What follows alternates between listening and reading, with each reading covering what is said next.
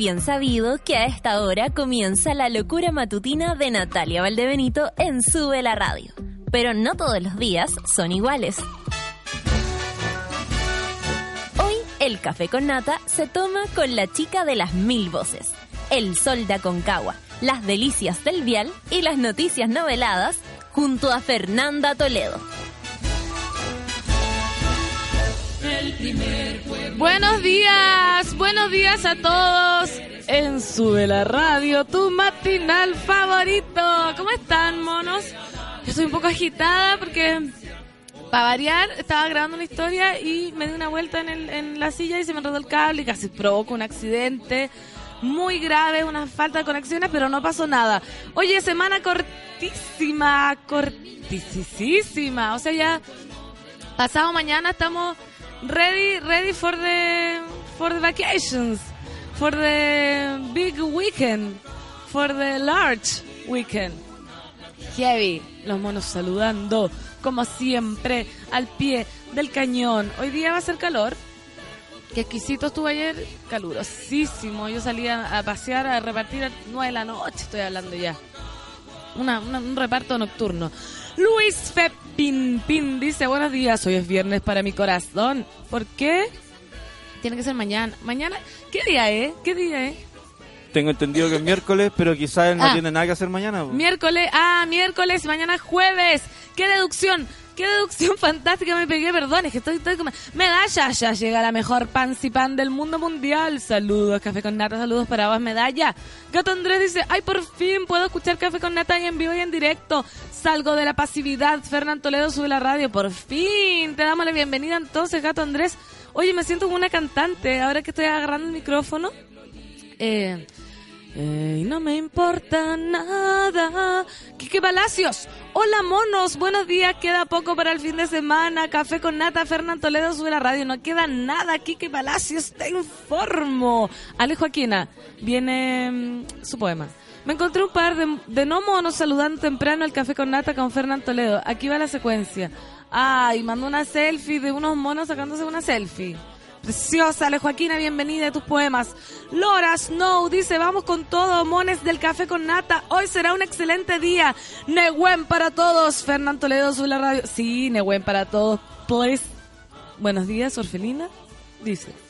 Buenos días, Pancito, Sol, Cloud, DJ y a todos los monos, Fernán Toledo, Café con Nata, sube la radio. Eh, ¿Cómo que de todos tus sobrenombres, eh, querido DJ, Sentimiento Original, que te puse yo, Patrimonio Sentimental, Escobar, el DJ, DJ Patrimonio, DJ, ¿qué más? ¿Qué más tení? El de verdad. ¿Eh? Escobar. Escobar. ¿Cuál es tu favorito ese? No, yo creo que. Ah, ya, este, este va a ser como. como No sé, como que. Ya, pero una vez. Cuando llegué al archivo central Andrés Bello, la Archivo sentimental, te vamos a no, no, no, cuando, llegué, porque yo, yo estaba trabajando en ese tiempo en, el- en el- la Universidad de Chile, en el archivo central, ¿Ya? Y bajé al laboratorio donde hacen restauración de papel, y una compañera de repente me dice: ¿Tú eres DJ Patrimonio? De esa, ¿viste? Auditora de la radio, Lita Baker. Lita Becker, DJ Ah, Patrimonio, Lita Baker, entonces. así. Entonces, claro, ese fue como. ¡ah! Me descubrieron. Ya sonaste. Sonaste, ya eres parte del patrimonio de los monos, así que ellos pueden decirte como quieran, imagínate. Sí. A mí me habían dicho... No, ofensivo, nunca, No, diosa bipolar, me dijeron una vez, me encantaba ese nombre. Está bueno en realidad. Diosa bipolar, imagínate, me sentía así como un ser mitológico con una cabeza de odio y otra cabeza de amor. Así "Ah, te amo. Así me sentía. Orfelina nos manda otro día de su aniversario de la alianza con un Mickey Mouse, oye, con un traje, un corpóreo Mickey Mouse. Precioso, Orfelina. Alianza amarilla. Tu mamá no te quiere. El Luis Pinto Pinchar está de vacaciones, pues para él el fin de semana es larguísimo. Ah, por eso. Por eso el mono.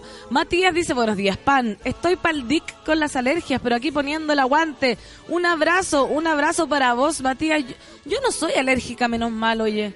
Pero yo creo que si fuera alérgica me gustaría porque me gusta estornudar mucho. Cuando ah, estornudo una vez, trato de agarrar ese impulso y seguir y seguir y seguir y me da lo mismo. Estoy conversando y quiero que dejen mi espacio de estornudación. Yo una vez sentí ese ahogo, porque tampoco soy alérgico, pero una vez sentí ese ahogo del polen.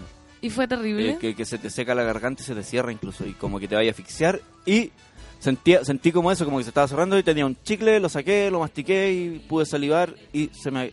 Y saliste la- adelante. Claro, pude seguir viviendo y hoy estoy aquí. Estás acá. Muy bien, DJ Patrimonio.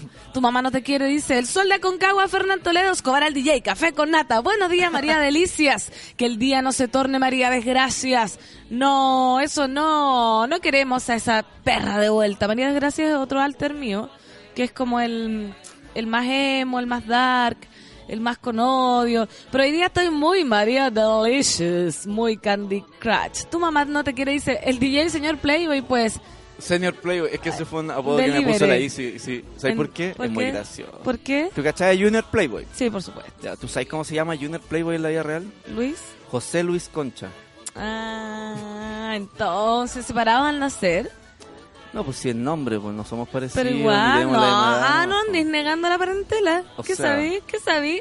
Pasta, pasta dice buenos días monos, buenos días pancito, ya queda menos para el descanso, arroba sube la radio, arroba para ti. Ah, sí, te imagináis, la que no cacha no, nada. Arroba para ti también. En vez de descanso para ti, saludo para ti, arroba para ti, slash, querido. slash y gatos. Hay días que, que solo nos queda disfrutarnos, apoyarnos y escucharnos. Un café con nata es un buen momento. Eh, escuchamos para ti también, como ya mandando cualquier cosa. Geraldine, buenos días, mono, buen día, pancito, lindo día para todos. Todos para ti también, Geraldine.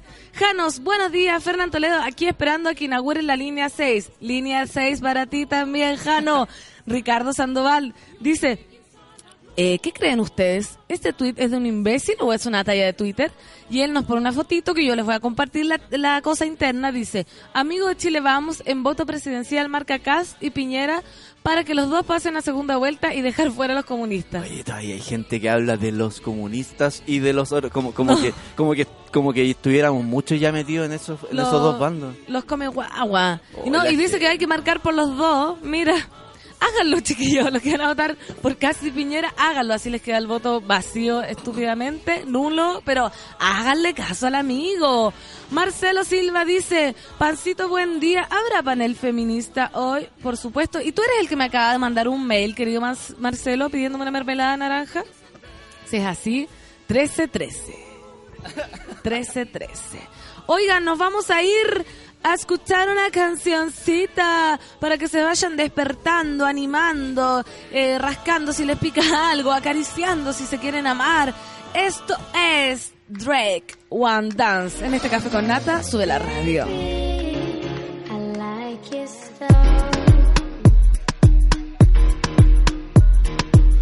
On your ways, front way, back way. You know that I don't play. Streets not safe, but I never run away, even when I'm away. OT, OT, there's never much love when we go OT. I pray to make it back in one piece. I pray, I pray. That's why I need a one dance. Got a Hennessy in my hand. One more time before I go. Higher powers taking a hold on me. I need a one dance. Got a Hennessy in my hand. One more time before I go. Higher powers taking a hold on me. Baby, I like your style. Strength and guidance, all that I'm wishing for my friends. Nobody makes it from my ends. I had to bust up the silence. You know you gotta stick by me. Soon as you see the text, reply me. I don't wanna spend time fighting. We got no time, and that's why I need a one dance. Got a Hennessy in my hand. One more time before I go. Higher powers taking a hold on me. I need a one dance. Got a Hennessy in my hand. One more time before I go. Higher powers taking hold on me.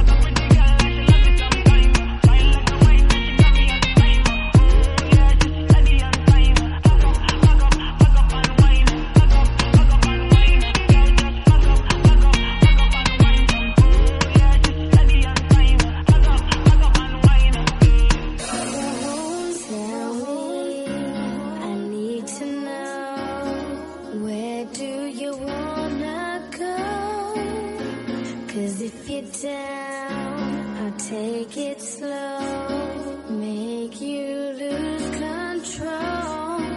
Wait, wait, wait, wait, wait, wait, wait, wait, wait, wait, whip, whip, whip, whip. Cause if you're down, cause if you're down, cause if you're down. I need a one dance, got a Hennessy in my head. Powers taking a hold on me. I need a one dance, got a Hennessy in my hand. One more time for I go. Higher powers taking a hold on me.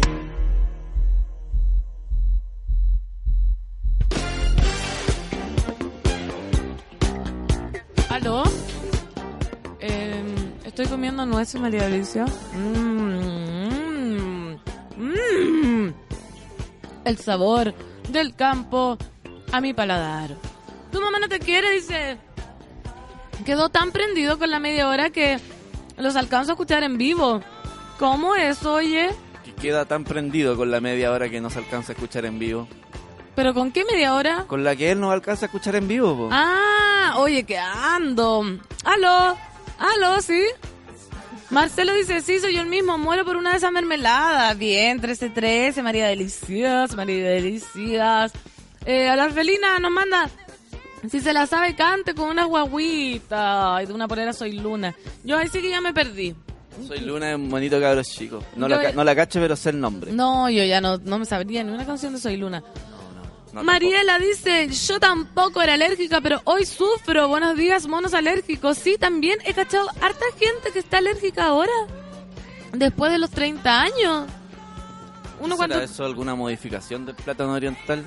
Claro, O, o el exceso prolongado durante todos los años? de la no igual? alergia. Claro. Oye, hay evento abajo, monos, así que Se va a tener ruidito, ¿eh? se escuchan unos ruiditos. No soy yo haciendo de Raquel Castillo. Son los monos... No, los no monos de abajo. Ah, De hecho, escucho como un elefante, ¿no? Mm, No. ¿No? Puede ser tu imaginación que lo lleve a parecer un elefante. Fue como... Marcelo, Pancito, buen día. Buen día para vos, ese ya lo había leído. So Girl, linda Pancito, saludos desde Austria. Ah, ¿qué me iba a decir? A todos los monos del café con nata los escucho cuando son las 14 con 15. Gracias por apañarme. Gracias a ti, So Girl. ¿Cómo está Austria? Imagínate qué exquisito. ¿Qué almorzaste? ¿Qué se comer allá? Hay tantas dudas que me inquietan hoy, día... Eh, Miércoles. se me olvida día. Miércoles. 25. Miércoles. Nos vamos a ir entonces a leer los titulares de esta mañana novedosa para todos los monos. La Roja Femenina goleó Argentina en la inauguración del estadio de Aguita de Ovalle. Aguante, mira las cabras, hay una foto preciosa. La Roja Femenina no tuvo compasión. Chile derrotó sin apelaciones a Argentina. La Clau me da besos. Argentina 5 a 0. Tómatela en el estadio de Aguita de Ovalle, complejo deportivo que fue inaugurado de manera oficial luego de extensos 8 años de trabajo.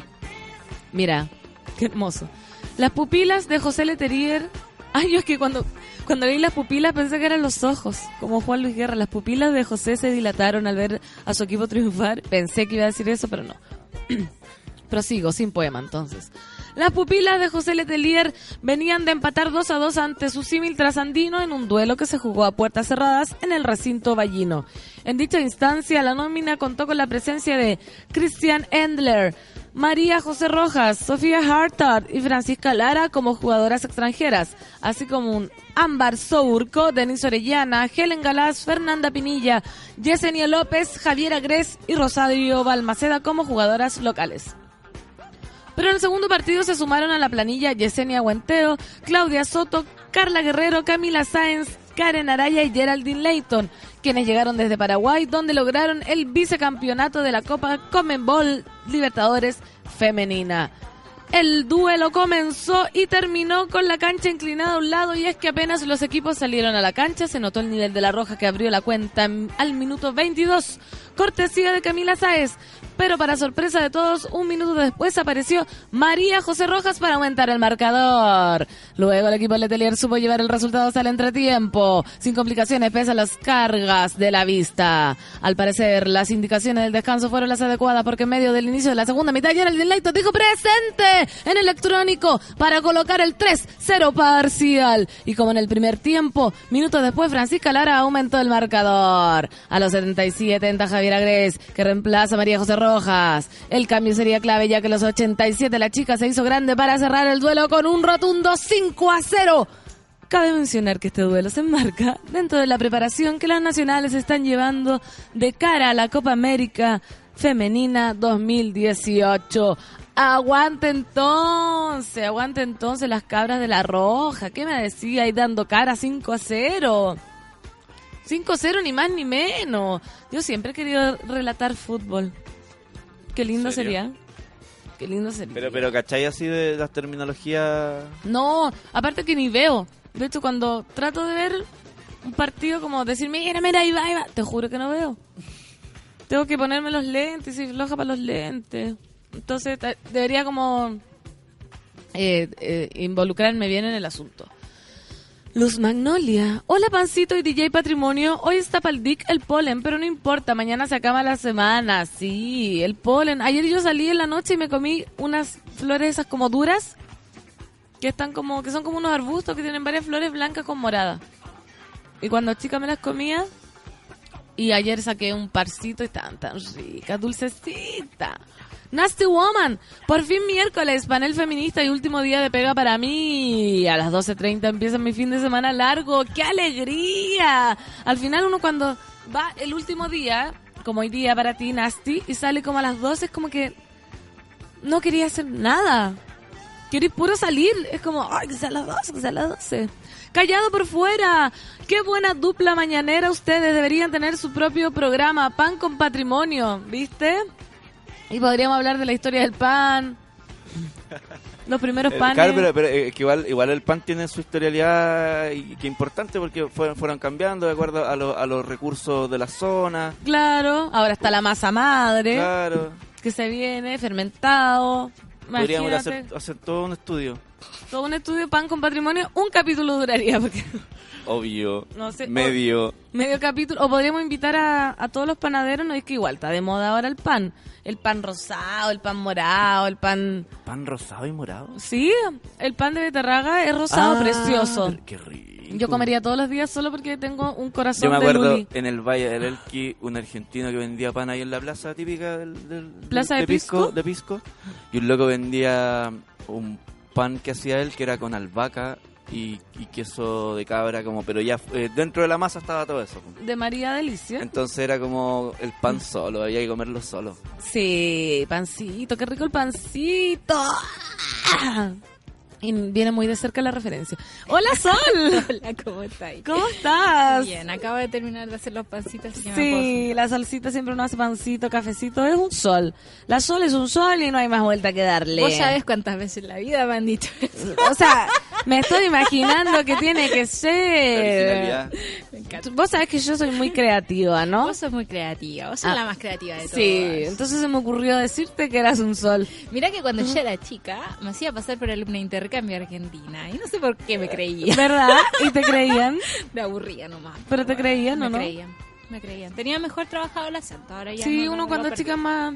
Es más lúdica. Es más lúdica. lúdica. Yo me acuerdo que hace como dos años estuve un fin de semana largo en Papudo con mis amigos y todo el fin de semana hablé como colombiana. No sé qué me pasó. Ya nadie me soportaba. Ponte tú, una amiga me estaba contando como, no, sabéis que en verdad...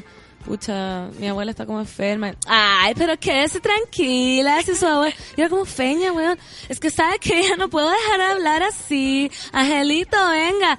No podía parar, qué insoportable. Yo creo que pasé como por un episodio medio psicótico ahí. Porque- ten- tenemos un panelista para nuestro programa. ¿Quién? El Luis Pepipín. ¿Qué dice? ¿Qué dice? Porque él, Panelista él- de brownies. Claro, porque él dice que tuvo un, eh, un ramo en gastronomía sobre la historia del pampo. Ya, ah, no. Él serio. podría ser productor de nuestro programa. Se viene pan con patrimonio por Suela Radio. Soul Girl nos muestra su desayuno que yo pedí. Dice, es como un berlín al vapor con mantequilla derretida y semillas de amapolas con azúcar flor. ¿Dónde es eso? Eso en Austria. Ah, Eso. me imaginaba algo así como en la pastelería coreana venden cosas así. Qué rico. En la de patronato, en había una vez. Qué exquisito. El pan con miga es lo mejor, recién horneado y con mantequilla. Me acaba de entrar un WhatsApp de mi mamá que me dice que fue a la feria y se acordó de mí porque ya salieron los zapallitos italianos redondos. Que tanto. ¡Ay, qué rico! Así que comer ese zapallito este fin de semana. ¿Esos zapallitos italianos redondos son otra raza o están manipulados? Yo creo que están manipulados. Son otra raza, Sí, cacho yo. sí, deben estar Son chiquititos y redondos. Sí, Sí, po, pero hay pelota. gigantes también como pelotas. Pero, claro, pero, pero color y, y con textura de zapallo Igual igual. Igual. Y lo que hace mi mamá es como los abre, los, los ahueca, Les saca. digamos, hace como el pinito con toda la cuestión, los mete de nuevo, le pone tapita y los mete al agua. ¡Ay, qué lindo! CBM dice bloqueado. ¿Qué es CBM? C. Porque CBN se viene. Se me había pasado la hora del café con nata, recién me conecto. Saludos a la monada más bella. Ya te estábamos extrañando bloqueado, que siempre el bloqueado está desde tempranísimo. Seguimos. Rescatan a mineros atrapados en mina de Taltal. Taltal es el pueblo de mi mamita. Y mi, mi tío, unos tíos tienen mina. En la madrugada de este miércoles, por favor, que, ¿estarán no sea- bien? que no sean los tíos, por favor. La mina de tus tíos. No, la- los, tíos, la, trágico. los tíos de la mina. La madrugada de este miércoles se confirmó el rescate de dos mineros que se mantenían atrapados al interior de la mina Julia eh, de la propiedad del empresario Layanar. Ah, sí, no. la madrugada de este miércoles se confirmó el rescate de los dos mineros que se mantenían atrapados al interior de la mina Julia de propiedad del empresario Lázaro Milla en cercanías de Taltal, región de Antofagasta. Lázaro Milla. Buen nombre. Sí, de- debe conocerlo mi mamá, la voy a llamar. Los trabajadores fueron identificados como Luis Flores, de 42 años, y Tomás Milla Álvarez, de 53, que estuvieron 14 horas atrapados a 190 metros bajo tierra. El intendente de Antofagasta, Arturo Molina, explicó que ambos trabajadores se desempeñaban como ayudantes de perforistas de- al momento del accidente. Después de, después de 14 horas de trabajo, fueron rescatados con éxito los dos trabajadores que se encontraban atrapados en la mina Lázaro Milla, ubicada al interior de Paposo. Detalló. Personal del Servicio de Atención Médica de Urgencias SAMU, que se encontraba desplegado en el lugar, realizó la evaluación primaria, tanto Flores como Millar, los cuales estaban con signos de deshidratación, pero en buenas condiciones. Los trabajadores se encuentran con una leve, leve deshidratación y fueron derivados al hospital de tal tal para hacer un chequeo médico. Indicó el intendente Molina. Se trabaja para determinar las causas del accidente. Menos mal una noticia buena, oye, buena y mala, porque Buena y mala. buena por- y mala. Porque en realidad, como, como que cada cierto tiempo tenemos noticias de accidentes en mina. Eh, sabemos que en Chile como que el código de protección al trabajador es bastante Pauperri, estricto. O sea, es paupérrimo, o sea, es estricto, pero es paupérrimo la forma en cómo se adopta, ¿cachai? En la, la gente no lo está, no lo toma bien, sobre todo en el área minera. Si tú vas al área construcción, por ejemplo, eh, uno nota que la gente les compra como lo- los botines de seguridad, los cascos, o sea, no, no ves gente como trabajando sin protección. Claro. En el campo la gente, ponte tú, en las viñas, se le compra bloqueador solar a los trabajadores, unos sombreritos especiales. O sea, hay, hay cierta protección, pero en el área minera como que todavía no le damos en el clavo, ¿cachai? Como que todavía eh, existen las grandes mineras, que son eh, por lo general extranjeras, que tienen estándares de, de- de- para sus trabajadores bastante altos, pero eh, hay mucha gente que prefiere trabajar en minas piratas o en minas más chicas. Que no tienen tantas condiciones de que protección. no tienen ninguna condición de protección y pero que les pagan más porque se ahorran las cotizaciones, se ahorran los descuentos, se ahorran un montón de cosas. Entonces existe en Chile aún gente que trabaja de esa forma, de esa forma precaria y terminamos con accidentes como los que estamos leyendo ahora que por suerte salen. Por suerte salió bien. O accidentes peores porque ya también ahora no me imagino que tantos muertos en la mina siempre hay noticias que Sí. se hubo un derrumbe, que la explosión, que el esto, que el otro. Entonces por lo menos celebramos que los rescataron. Lo rescataron. Veamos el lado, como el vaso medio, vaso medio medio lleno. lleno. Maritza Busto dice, buen día Fernandita, con mucho sueño pero feliz. Besos a toda la monada. Fernando Ledo Santa Violeta y equipo súbela. Y dice, la vida es eso que empieza después del café. El café como que tiene un símbolo para hartas personas. En el llano, en el llano, mi cerro, hay un mural que lo encuentro tremendamente. Un mural en cursi. el cerro. En, cuando la subía, En la subida, en el plano. ok. Dice, ¿cuánto tiempo te quedarás conmigo? Pre- ¿Preparo un café o preparo mi vida? ¡Oh! ¿Qué me decís? Acción Chulería, poética. yo, yo me iría. Yo me voy, después de ese amigo no. Después de ese verso, qué bueno que están conmigo, porque Yo- yo era como, ¿qué es esto? Y todo, ¡ay, weona! ¿Qué soy? ¿En serio? Sí. En se- y, y- y- y qué tendría que hacer uno? Pero que, imagínate, te dicen eso. Eh, Fernanda, tengo que hablar contigo. ¿Cuánto tiempo te quedarás conmigo? ¿Preparo un café o preparo mi vida. Amigo, Es como muy amigo, tengo que verte primero con tus amigos, salir contigo, ver cómo reaccionáis, cómo tratáis a los mozos, así como me Claro. preparáis un café, podéis pintarte muy bonito frente a mí, pero después podéis joderme la así vida. que claro, Cúrense y droguense juntos y luego saben. Luego saben, sí, Luego saben. ahí se muestra la hilacha. Así que mientras tanto, prepárame un café con un selladito. Y te apuráis. Y te apuráis y de, ahí- y de ahí conversamos. Ricardo Sandoval. Me recuerdo que después del rescate de los 33 mineros se dijo que no habría más accidentes en mina. Imposible. Dice, parece peor la cosa ahora. Sí, pues no pueden asegurar esas cosas. Es lo mismo que decir que no van a haber fallas en el metro. Oh, Oh, tema sensible. Tema sensible. 21 años de rojo, la matrona Clau nos dice, no sé si hablaron de esto, me daba lo mismo que viniera este caballero, pero ya es el colmo, café con nata. Y a ver, dice, gobierno suspende eventos masivos en todo Chile durante visita del Papa. Sí, lo leí por ahí. Se ¿Cuán- supone que es para concentrar toda la energía de carabineros en la protección del Papa. A mí me parece mucho. ¿Qué Oye, ¿cu- ¿cuándo es que llega este...? ¿En marzo? Cacha, Próximo año. Dios mío, No me interesa. cosa. Mi abuela ya está armando, sí, comitiva de que quién va a ir a ver al Papa cuando venga. Ella lo quiere ir a ver, No, la Olimpia se mueve poco y ya está muy vieja. No- pero lo va, a seguir la transmisión por la TV. Por supuesto, de hecho, a mí me da mucha risa porque ella escucha la misa todos los días por la tele. Ay, qué terrible esa cuestión. ¿a qué eso? A las 12 del día. Pero todos los días. Todos los días. Y ¿En como está canal? sorda en María Visión, un canal Ah. mexicano que yo quiero saber cuál es su modelo Hay un de canal que se llama. Dios TV. Dios te ve. Es como Dios te Es como- mira. es- Alguien Vivo. te mira, sí. Pero se llama Dios TV, pues lo, cono- lo conocí en una cosa de empanadas cristianas. Qué, Qué lindo. locura. A mí me da mucha risa este canal porque siento que está hecho para puras viejitas como mi abuela, que no sabe hacer una transferencia electrónica, pero recibe donaciones de todo el mundo y puras viejitas mandan sus mensajes No, de sí, WhatsApp. terrible. Tenemos luz. Tenemos luz, tenemos visita, está, Jennifer. Está, está, está llegando Ah, todo está el llegando mundo. todo, me Oye, se armó. Oye, pero Dios te ve y el Papa, bueno. Habrá Está que... bien, pues que existan, pues son opciones, pues. Claro. Sí. eh, eh, al que le haga sentido, bien. Sí, a Las mí platas del Estado se tienen que ocupar Oye, pero es proporcionalmente. que, pero Claro. Proporcionalmente. Sí, para po. todos. porque se supone que hay un estimado de 4 mil millones, pero en realidad parece que va a costar como 7 mil. Pero si la otra vez leímos que eran 11 mil. Sí. 11 mil más lo del Estado, como de los privados en el Estado eran como 11 mil millones. Que yo digo, por favor.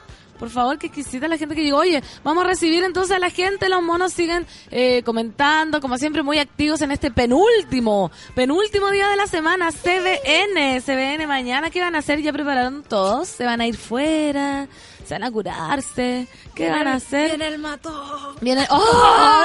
Con la sol tenemos un panorama ya que hemos estado esperando desde que nacimos. Sí. Honestamente.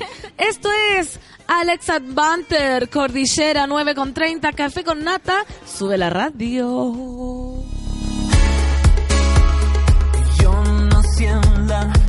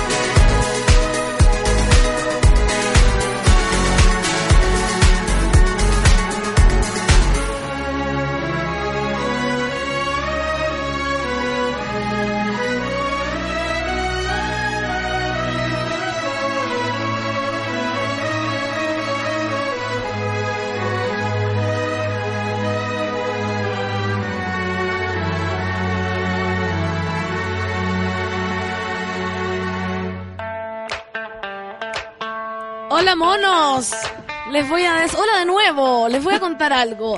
Explora junto a Tubor las canciones, explora una nueva forma de abrir y tomar cerveza. Explora con Tubor, ya que nos queda eh, poco tiempo para el fin de semana largo. Exploren. También les voy a contar algo. Este sábado 28 de octubre, Galería Lira presenta junto a Tubor una actividad colectiva donde podremos disfrutar de una experiencia musical única, visuales y exposición de los máximos referentes de la cultu- cultura urbana, con música a cargo del sello Arritmia, visuales de Iñaki Muñoz y todo el arte máximo del referente del grafiti nacional, Sequis. Todas estas actividades enmarcan la primera residencia artística de Sequis en Chile, invitado por Galería Lira y Cerveza Tubor. Ya lo saben, te invitamos a participar de la mejor música y arte de forma gratuita este sábado 28 de octubre desde las 18 horas en Loreto 20. Recoleta. Ven, ya tienen panorama. Y sí, los monos están desde temprano preguntando si hay panel feminista. No hay panel feminista porque el miércoles pasado no no hubo. Pues estábamos enfermas, pues guacha. Sí, pero ya están. Aquí está Andrea, ¿cómo estás? Aquí, pues, eh, con menos moco. ¿Con menos mocos? Sí, aléjate, por favor. Ah, que me está llegando una, una salivación. Una brisa. Sí, y nuestra invitada del día de hoy, Oriana Miranda. ¿Cómo estás, Oriana? Ay, estoy bien y estoy muy honrada de estar invitada a este panel feminista. Al fin soy lo suficientemente feminista como para estar acá. Era mi No, sueño, era mi No, sueño. por favor, es no, un pero honor. me encantan chiquillas, así que bacán. Gracias por la invitación. Gracias a ti por Gracias por la venir. asistencia hasta ahora. Sí, yo le voy a contar un poco a los monos. Yo siempre hago la mini biografía para que los monos sepan quién. A la Andrea ya la conocen, a mí no me conocen. Vamos a presentar a, a Oriana, ¿ya? Ya. At- atención. ¿Quién es Oriana Miranda? Es periodista de la Universidad de Chile y tiene un posgrado en antropología de la Universidad Fluminense. Fundadora del taller de autoformación feminista y del podcast Famosa Feminista Local. Eh, ella hizo una, una investigación sobre postporno y viene a contarnos de qué se trata eso. ¿Cómo estuvo? Buena. Buena, ¿viste? Porque ayer justo, no sé si escucharon el programa ayer, nos pusimos a hablar con los monos de, del porno. Porque Ya. un, un doctor empezó a decir que, ¿Qué hacía mal? que no, que hacía bien ver Ah, porno y como que vimos así como que porno le gusta a las mujeres, era como lesbiana, suavidad, como investigación. Pero hablamos de porno. Entonces nos surgió la idea, porque a este panel le preocupa la sexualidad que está enfocada como directamente el porno al placer del hombre, al deleite del hombre. Mm. ¿Qué es, chiquillas, el postporno? Uh, es una gran pregunta que también fue como mi primera pregunta de investigación, porque esto es de mi tesis del magíster. ¿Ya? Eh, como que si iba a estar dos años estudiando algo, quería que fueran algo entre D y Sí. escogí el postporno, que es como, básicamente, haciendo un recorrido histórico, eh, un movimiento que empezó eh, como a fines del siglo XX, comienzos del siglo XXI, en Estados Unidos, eh, de la mano de Annie Sprinkle, que es una ex actriz porno, que eh, un día como que decidió dejar de, de- de que otros dirigieran sus escenas, dejar de que su sexualidad y su disfrute frente a la cámara dependiera como de otras personas, otros hombres en particular, porque es una industria masculina, Sí. punto. Eh, y empezó a dirigir y a producir sus propias películas eh, y hizo cosas como maravillosas, como mostrar por primera vez una- un orgasmo femenino y una eyaculación femenina en la pantalla grande. Era un porno como eh, muy centrado en el placer de las mujeres y en, en mostrar placer y como placer de verdad, ¿no? No como corte, ahora tienes que como... Poner cara de... Claro, como gime más, no, gime menos, mírame, no, ¿cachai? Es como, el porno es como bastante libre, ¿no? Se trata como de explorar tu sexualidad, lo que te gusta, lo que no te gusta, eh, con tu pareja, con tus amigas, contigo misma, y mostrarlo, mostrarlo a los otros, porque igual se trata de eso, como de controlar o retomar el control sobre las imágenes que existen de nuestra sexualidad. ¿Les quedó claro a los monos? ¿Dónde podríamos, como el público común y corriente, con una que no tiene tanto, no sé, Información. sí, pues yo no tengo tanta información. Ana, Ana se llamaba la, la actriz que empezó. Ana, Annie, Annie Sprinkle. Annie Sprinkle. ¿Cómo Sí. podríamos ver como ejemplo o, o no sé, algo que de repente los monos digan, bueno, pero ¿y ¿qué es esto? Y que vayan y lo googleen. Sí, yo creo que hay artículos y como eh, entrevistas que hablan sobre postporno. Igual es posible encontrar algunas cosas como en YouTube, en mío, en Vimeo o como en el Deep Internet. Eh, pero por lo general el postporno eh, se presenta como en festivales, ¿cachai? Son pocos lo- los artistas que decían como de una... eh, poner sus videos en, en redes, como en las redes sociales. Primero porque igual lo censuran, ¿cachai? Y segundo porque igual es como un resguardo. De, de cualquier forma el postporno siempre es público. Como que la idea es mostrar que existe otra forma, otros placeres, otros cuerpos, otras formas de experimentar la sexualidad. Em, pero lo- al menos lo que yo vi fue durante un festival de postporno que hubo en México el 2015, que se llama Muestra Marrana, Ah, que sí. tiene, ya, sí, claro, sí. ediciones como primero partió en Barcelona y ahora está en México. Y hay festivales como en América Latina, en Chile, no podría decir que, que hay ni que no hay, como que no Mm. cacho tanto. O sea, todavía sigue siendo como censurado para las plataformas, por ejemplo, las plataformas de, de porno real como RedTube, Xvid, no existe eso, no está... Igual están, igual existen ahí, pero no tantos, ¿cachai? Hay que hacer como una búsqueda más profunda, quizás como por autores. Onda, yo encontré una película de las películas viejas de la Annie Sprinkle, ya no me acuerdo cómo se llama. Oh, pero es impresionante, así yo se las recomiendo, como que creo que me encanta el porno como ochentero y me encanta la Annie Sprinkle porque son cosas como, no sé, es entretenido. Yo creo que lo mejor de ver post-porno es como, primero, es como, bueno, el posporno no está hecho como para que la persona que lo vea se caliente, necesariamente, ¿cachai? Es una, como- más como una exploración personal. Eh, y hay cosas que están hechas como para chocar al espectador, onda, eh, cosas como con sangre, sobre todo con sangre menstrual, que es al- algo que afecta a los hombres muy Claro, profundamente, es terrible. como, "Ah", no se van a calentar con eso. Bueno, esa es un poco la idea, ¿no? Como de construir qué es lo que nos calienta, qué es lo que no nos calienta, qué es lo que, que aparece y no aparece en, en el porno. Onda, hoy estoy súper dispersa, chiquillas, perdón. Ay, yo, yo te notaba súper, estábamos yo súper concentradas. Como una de las chicas a las que entrevisté, que hizo un corto de postporno que presentaron en, el, en la muestra marrana, decía que, bueno, ella era como, ella misma se sabía como el prototipo de la mijita rica, como muy flaca, rubia, blanca, alta, ¿cachai? Y decía como, me encanta que cuando le digo a mis amigos que hice un corto postporno, ellos dicen, oh, las vamos a ver en pelota, guachita, y lo ven y les choca, no se calientan, y es como incluso se asustan y me encanta provocar esa sensación, como pensar que, como, como esta, este juego como de no estoy acá para calentarte, mi cuerpo no es para tú disfrutes, para el mío, porque yo me empeloté e hice lo que yo quería, no lo que tú, Tú querías querías ver. ver, claro. Ay, qué bacán. Eh, Oriana, y entonces, ¿el post-porno puede ser feminista? Sí, ¿Lo, ¿Lo es? Yo creo que lo es desde un inicio. Mm, porque como uno de los objetivos del postporno y nace de las mujeres también, como que las mujeres y, la, y las eh, diversidades sexuales han hecho postporno. Eh, los hombres que hay en el postporno son hombres gay, como que al menos yo no he visto y no conozco postporno de hombres heterosexuales. ¿Cómo Y- podría ser el post-porno de hombres heterosexuales? Puta, no sé, pues que experimenten, que exploren. no Tendrían que preguntárselo weón. primero. Sí, pues, eh, ¿cachai? Pero, pero, y de hecho hay como un llamado desde, eh, podría decir, la comunidad del postporno, porque igual es como una comunidad bien diversa, pero incluso dentro de, su, de sus diferencias hay como un llamado a que los hombres heterosexuales como que eh, deconstruyan sus prácticas y sus deseos, pues, porque no están haciendo nada. Es que al parecer, eh, según la tesis de ellos, que yo igual comparto, están como, los hombres heterosexuales están como cómodos con la sexualidad como es. ¿Cómodos Como- o incómodos? yo creo, eh, eh, lo que ellos decían es que están, com- bueno, y yo también me sumo, es que estoy Mm. ahí amarillando, es que están cómodos porque en el fondo es algo que está eh, como hecho para su deseo. Yo no, no estoy de acuerdo. con Ahí eso. está. Yo, ¿qué- qué- tú Yo creo que, o sea, mi experiencia de hombre, o sea, quizás los que se juntan conmigo,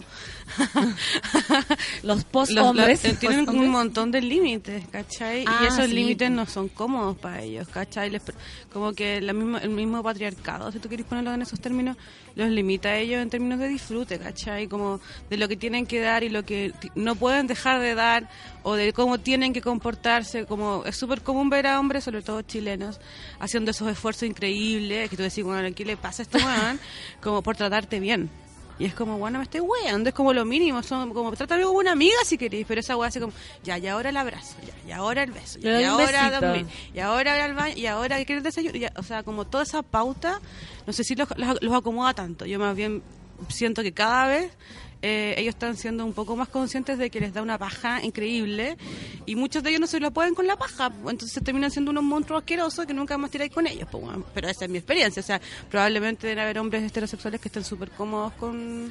No, sí, pues. O quizás no lo que querías decir tú, porque yo te encuentro razón que en el fondo como que el- a lo mejor te refieres a que están cómodos con la sexualidad como se le presenta, que es como la mina está para deleitarme visualmente a mí, como que todavía es fácil eso, como que ellos no tienen que hacer mayor esfuerzo y cuando lo hacen pasa lo que dice la Andrea, que es como que se nota demasiado. de- o- o- actúan como las weas, Es como- básicamente, como ¿qué les pasa, no? Como... Como quiero no herirte, pero en el fondo Pero en no verdad no quiero. quiero escucharte. Pero en verdad no estoy ni ahí con lo que me digáis, pero Sí. eh, ya... eh, ¿Te oyen luego? Weón, Claro, váyanse ¿ya a la mierda. Claro, cla- ya- bueno, ni siquiera saben eso. Sí, como cuando el hombre te dice, ¿qué te fuiste? Es como, o sea, como que cuántas veces tú ahí tenido, no cachai nada. O sea, como para, pero, pero seamos honestos, weón, para enseñarte por último, ¿cachai? Claro. Y tú me enseñáis lo que yo no sé, si es que no sé algo, ¿cachai? Aprendamos. Pero ni siquiera esa honestidad es la base, entonces no sé si... O sea, bueno, como que uno podría poner en, en suspenso muchas como cosas que podrían explicarnos por qué aparece un tipo de producción audiovisual como el post-porno. Sí, po, es que lo que quise decir y que estoy de Mm. acuerdo contigo y conmigo y con todos es que em, sí, como que puede que los hombres, tus hombres, eh, como que No, llegaron si no a- son míos. Te lo juro que no. Ojalá. No, Gracias a Dios. como que llegaron a ese diagnóstico, como hay aspectos de mi sexualidad que me incomodan, que me coartan, Mm. ¿cachai? Pero aún así no están haciendo posporno, pues, ¿cachai? Sin embargo, las chiquillas, bueno, las que conozco yo como del movimiento del posporno que empezó en los 80, ¿cachai? Mm. Obviamente sabemos que el feminismo ha existido siempre, ¿cachai? Pero en, el- en los 80 las cabras ya estaban teorizando, ya estaban agrupándose, ya estaban haciendo películas, como que Mm. los hombres... Eh, o no han pasado al diagnóstico o están ahí, ¿cachai? Como que yo al menos no conozco producciones como que, que cuestionen, critiquen y deconstruyan la sexualidad masculina y si existen, que además que existen, igual son minoritarias en comparación a lo que hemos estado haciendo nosotras durante siglos. ¿sabes? Oye, co- una pregunta. ¿Y por qué el hombre heterosexual debiera eh, cuestionarse su, su modo de, su, su, su goce o su modo de deseo? ¿Por qué, ¿Por qué no está bien? Porque nosotros No, no. podríamos emplazarlos a ellos y invitarlos a, a repensar su modo de sentir placer. Yo siento que así como la sexualidad más femenina, la masculina también está construida en base a discursos, ¿cachai? Como a deber ser y a, a imágenes que vienen de la pornografía también, pues, ¿cachai? Mm. Como este hombre que primero siempre tiene que tener ganas de tirar, no puede no querer, ¿cachai? Eh, y segundo, es como, no sé, po, incluso desde los cuerpos de la pornografía, ¿no? Como este buen aceitado, musculoso, con el manso pico, ¿cachai? Eh, que siempre está erecto eh, y que dura una hora y media, pues, Qué ¿cachai? rico, igual.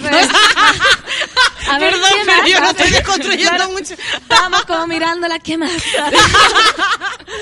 Sigue, por favor. No, está, está bueno, pero no es posible. po, Claro, es lo que uno querría, Y quizá. aparte que detrás de toda esa imagen hay como, no sé, una, una investigadora brasileña que se llama, no, ella es colombiana pero vive en Brasil, se llama María Elvira Díaz.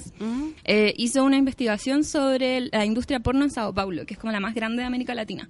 Y uno, detrás de lo que veis hay como caleta de, como de cortes, porque los locos como que necesitan ir a inyectarse de nuevo, porque se inyectan el pene para mantener la Ah. erección, aparte de tomar Viagra y Sí, otras po. pastillas, eh, hay como mucho consumo de drogas y de alcohol en los sets porque en verdad no aguantáis. Nadie Y- puede, No, po. po, y las mujeres como que cortan y, y como para porque necesitan como echarse más lubricante, como...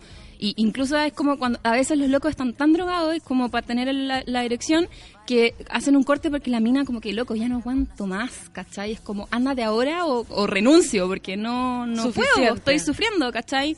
Y bueno, tipos que están como una hora masturbándose antes de filmar y cosas así para Ay, que qué tú- dolor para debe que sentirse, weón, ¿no? es muy O sea, yo nunca he sentido cómo ¿cachai? se siente... Bueno, por, Claro, por me- imagino, me Pero imagino. debe como ardero, ¿no? Debe ser brígido, no Aquí sé. podríamos preguntarle ¿De a- qué cosa? ¿La masturbación? Sí, como tanto, tanto. so- Masturbarte tanto. Igual es roce, ¿cachai? Sí, si, si te rozáis las piernas uno cuando está en el verano, que, es gorda, y te arde, si me te pasa, duele, y te la mierda, costra te sale. Como imagínate lo que debe ser estar un- una hora ahí. Sí. Bueno, están todas estas cosas como detrás de la pantalla del porno. No es lo que vemos, pero es lo que pasa. Entonces, todas estas imágenes, como este comportamiento, afecta tanto a, a hombres, mujeres y otras como identidades de género. po. Y también, en cuanto al, al acto sexual mismo, si te das cuenta, en las películas porno en general, no están... bueno, como el 99% del porno mainstream no está hecho como para que la mujer disfrute, como que e- es como un efecto secundario casi, ¿cachai? Como que se muestra que la mina gime, pero en el fondo no sabemos por qué, no sabemos si es verdad, como que, bueno, obvio que no es verdad, ¿cachai? Eh, pero no hay como, como placer femenino en las imágenes pornográficas que son las que construyen la sexualidad de, de todos nosotros, porque estamos expuestos a ellas independientemente de lo mucho que las veamos o no, ¿cachai? Eh, todas esas cosas afectan el comportamiento en la intimidad de hombres y mujeres, po, y son cosas que todos tenemos que, que deconstruir, estamos llamados a deconstruir. po. O sea, Tengo una teoría sobre eso. Solcita, meter, Solcita, perdón, métete. acá, pero voy a meter igual. Como con 80 pantallas, sí. Así es la vida. Eh, creo que no lo hablamos acá en el Café con Nata, eh, pero en algún momento cuando se murió Hugh Hefner, como que salieron un montón de hombres a defender como su industria eh, y lo importante que había sido para el- la liberación sexual, digamos, en un, ¿Del hombre? en un Estados Unidos que ¿Para era el como hombre? muy, Para el muy hombre, puritano. el hombre se liberar Claro, y mi reflexión sobre eso era que en el fondo, como que ciertas liberaciones tienen que ver con la dominación de otras personas, ¿cachai? En este caso, a mí me parece que si la portada de Playboy eh, pusieran Ay, a hombres y tanto, mujeres, qué ¿cachai? Eh, si pusieran a hombres y mujeres, me parecería que la lectura de la liberación va por un camino correcto, Mm. ¿cachai? Pero en realidad eran eh, mujeres en el mercado de la carne, ¿cachai? Eh, para el- Satisfacer a los satisfacer a al hombre y para, no sé, po, eh, enriquecer a Hugh Hefner, ¿cachai? Mm. Me parece entonces que eh, la historia de la sexualidad, como en los medios, ¿cachai? O como, no sé, pues en el porno, eh, tiene que ver como con aplastar a alguien. Y por eso el, el placer no aparece, ¿cachai? Y son como las razas oprimidas, o sea, las mujeres, los gays, los negros, todos los que están como en las minorías, las que dan esa batalla, ¿cachai? Como tengo que eh, buscar, digamos, cuáles son mis códigos, quiero ponerlo en como en la mesa, ¿cachai? O sea, por eso me da la impresión de que a nivel como cotidiano uno se encuentra con una cantidad de pasteles todos los días, ¿cachai? Y tú decís, loco, yo el otro día hablaba con unos amigos y le decía, las así como el mundo se siente frente a Donald Trump, ¿cachai? Como este loco idiota que no- nos gobierna y toma decisiones por nosotros, así nos sentimos un poco a veces las mujeres frente al hombre heterosexual, ¿cachai? Es como, como no podía entender la tontera, no podía entender A ver, ¿cómo te explico? ¿Cómo, cómo te lo explico, cachai?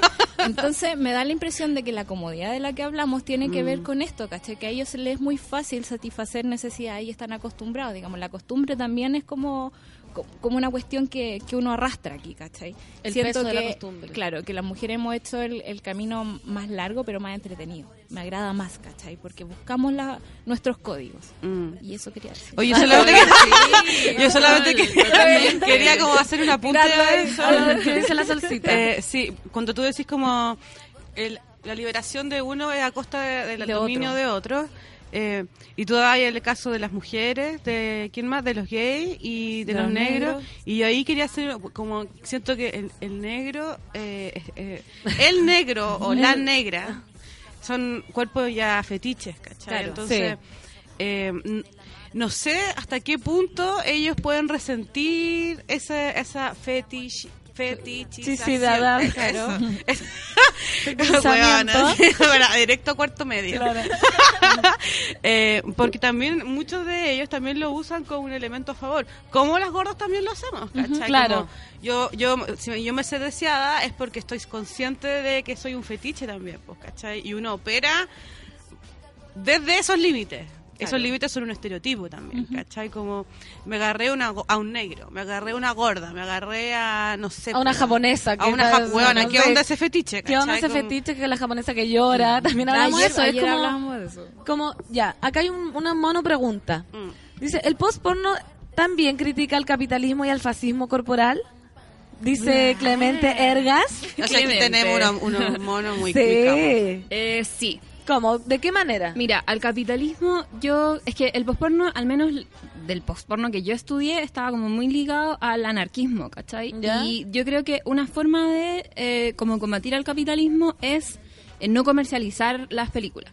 ¿Cachai? Y de Mm. hecho como que no, no las venden, no las muestran y todas las, las muestras de post-porno son autogestionadas, ¿cachai? Las entradas son muy baratas y co- como que ellos venden copete como para poder eh, financiarla, ¿cachai? Eh, hay venta como de sticker, de chapita, o sea, y, y, y también la onda, no podemos hablar de que exista una industria post-porno como si existe una industria porno que gana millones de millones de millones, aunque hoy está sí, en está para declive, abajo, sí, no están ganando Está en declive, está Sí, en po. declive. No existe una industria post-porno, no hay como un director post-porno, un productor, sino que son gente como nosotras, por ejemplo, tirando ahí el palo.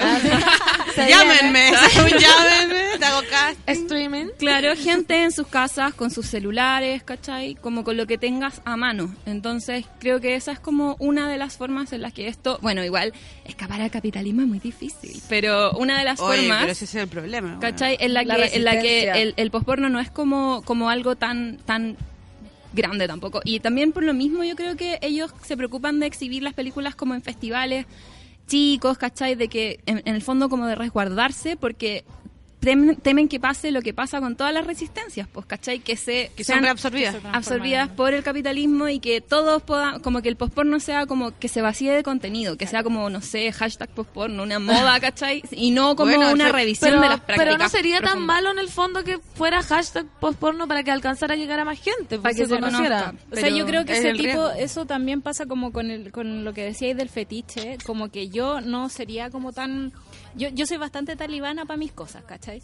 Pero siento, siento que, eh, que, que, que ese tipo de cosas, como cuando llega la polera de feminista, ¿cachai? A Top Shop, eh, uno dice, claro, es una cuestión como súper vacía de contenido, pero quizás una pendeja de Claro, siete voy. años lo va a ver y va a empezar a pensar. O sea, yo estoy como porque se. se- que el- que aparezca. el conocimiento esté en todas partes y Sí, que cada, cada uno, uno pueda lo- llegar, lo digamos, manipule. como quiera, ¿cachai? Y si eh, logra visibilidad para una persona que no lo conoce, me parece ya válido, ¿cachai? Pero Sí. creo que no hay que dejar como el tema del contenido. El contenido es súper importante O sea, y la primero. resistencia está en eso, digamos, en generarlo, generarlo, generarlo. Pero Eh, ¿cómo hacemos, por ejemplo, lo que queda a propósito del post-porno, pero también a propósito de la polera con el Feminista. con el feminista. Eh, ¿cómo hacemos la feminista el día de hoy para que los contenidos, para que los discursos que estamos desarrollando con trabajo, ah, no solamente hablando. Eh, no sean reabsorbidos una y otra vez por el capitalismo, llámense medios de comunicación, publicidad, retail, no sé. Pero es Como- posible. Yo creo esa que es- no. yo creo que una El súper movimiento- pregunta, ¿cachai? Como, ¿hasta qué punto? Y esto lo conversaba el otro día con la, con la Javiera Tapia de En mi fiesta, ah, entre medio de lágrimas, de ambos lados del teléfono, así como, ¿cómo lo hacemos para no seguir dándole eh, como... Darles el contenido, darles, darles como el discurso Darle para que ellos pauta. vendan la weá, el- o sea, da lo mismo, ¿me Claro. entendí? Para que, para que el otro, el que se ha encargado históricamente de hacerte la vida más imposible, eh, no se reapropie de tu discursos, de, la discurso. forma, y con esa forma, que no es con eh, hacer lo que sea. ¿Qué es lo que pasó con Viernes? Que es lo que acaba de pasar con la revista, que, que la lo- revista de la viernes que todos saben lo que hubo un episodio pero lo vamos Claro. a hablar eh, va después de la pausa para que nos cuente Que pero claro, para que, para que le avisen a toda la ah gente. sí Justo en el corte, dale. para que la para que le avisen a la mamita a la mamita que no cambie el, No, no, no, vamos cambie la a radio reventar Twitter, no pero sí, vamos a reventar Twitter oye Oriana pero hablando de esto cómo podemos hacer entonces como hablando que hemos de que las mujeres están como mucho más atrás en el en el goce, en el porno, ¿cómo se puede hacer para que esto vaya subiendo? ¿Cómo cómo podemos buscar acceso a, a eso? ¿Cachai? Como para que la mujer se sienta más apropiada de su cuerpo, que pueda estar más segura de su sexualidad. ¿Qué, se puede hacer? Al goce y al placer, yo creo. Oh, ah, pero esto es como también muy difícil. Lo que yo creo es que lo primero es masturbarte, como tocarte, conocer tu cuerpo, tu placer, lo que te gusta, lo que no te gusta. Y siento que una cosa que me sirvió mucho a mí fue ver a otras mujeres en pelota, como algo Ya. muy normal, ¿cachai? ¿Pero como en vivo o como, Como- o como www. No, como en vivo. Es que no sé, yo, mis amigas del colegio y todo, como que nunca les he visto una teta, así a la mayoría. Y cuando me fui a, a vivir en Brasil y vivía con amigas que eran argentinas, era como, oye, qué lindo tu sostén, ay, me lo puedo probar, y en pelota, en pelota. Sí. Y yo como, ah, muchas mujeres en pelota, pero eso me sirvió como para cachar que cuando ellas se movían para allá también se les hacía ese rollo, cuando ellas giraban su piel también hacía eso y yo como, oh, no soy extraña porque Claro. todas tus referencias corporales son las de la revista, vos, ¿cachai? Y de las los del- videos. Las de la weá, de la mina que tú nunca vayas a hacer porque además de que pesa 40 kilos y, y- y es imposible, está toda photoshopeada, Sí, ¿cachai? sí, sí, po. Entonces, como que de esa referencia a pasar a ver cuerpos reales y, y a interactuar con cuerpos reales, como que tú cachai que, weón, no eres rara. Y para mí esa weá, con- descubrir esa weá a los 24 años fue una revolución y una revelación. O sea, está bien a los 24 porque hay, hay mujeres que están 30, 40 que nunca han visto una teta de otra, o pero que tampoco hay que juzgar y ser como tan violento y decir, ah, weá, muestra, muestra. No, Yo creo que es un proceso, un trabajo. Ya, va. a ver el pezón. Y ahora yo, ver, yo volví y yo como que me empeloto muy frecuentemente con mis amigas, ¿cachai? Ah, como, no, pero como en mi casa, como, oye, onda, vamos a carretear, ya me cambio ropa. Y me cambio ropa al frente de ellas, ¿cachai? Como no ¿Te sé, costó? quiero... ¿Te costó Voy a eso? empezar a tener Ay. muchos seguidores luego de esto. Oye, hombres no, No. no. los voy a aceptar, así que Ajá. ni lo intenten. Las chiquillas sí, las chiquillas todas Pero es que bueno quieran. poner en, en pauta, digamos, el tema del cuerpo. A mí me pasa que en mi casa somos puras mujeres y siempre hemos tenido una relación con el cuerpo como súper pudorosa, ¿cachai? Sí. Así como que mi abuela se viste como muy tapada y cosas así. Y el fin de semana me pasó que me estaba vistiendo, ¿cachai? Y llegó la cabra chica y me dice, oye, tienes una estría en la espalda. Mira. Deja el que te- Y después dije, loco, sí, amor, le dije, tengo una estría. Es como, es normal, te puede pasar a ti también, ¿cachai? Y fue como, ah, ya. Pero no sé, Pero po, que con como tanta que... arruga.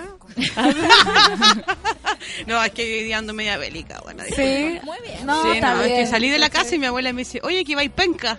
Yo, hola, salúdame, ¿cómo estás? Sí, y, dije, ya, listo, chao. Entonces, digamos que eso fue lo que me acaba de pasar.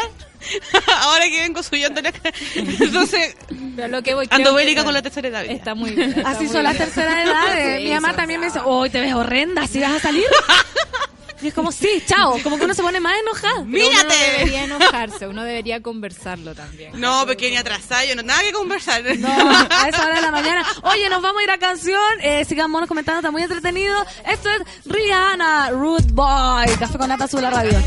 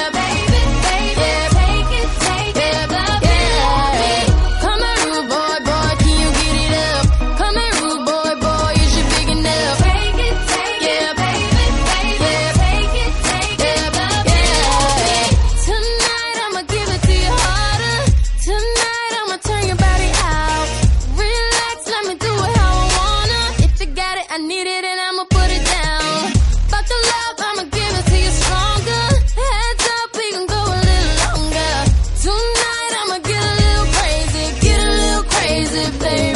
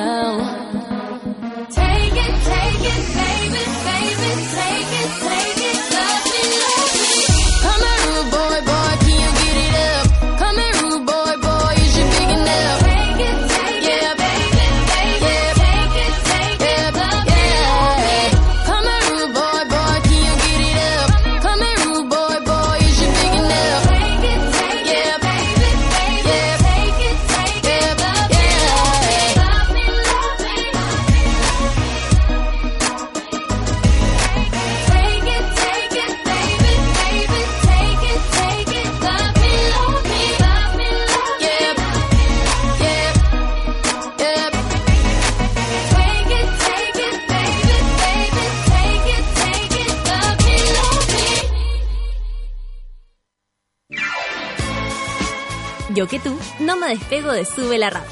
Ya regresa Café con Nata. Hoy en Sube la Radio.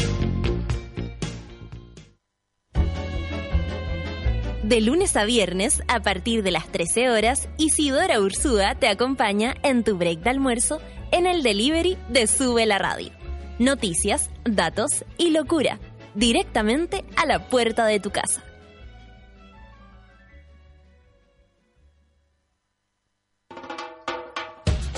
Todos tenemos un lado poco OCDE y en No es nada la feria saben perfecto cómo explotarlo. Actualidad, humor, música y espíritu de señora. A las 3 de la tarde por Sube la Radio.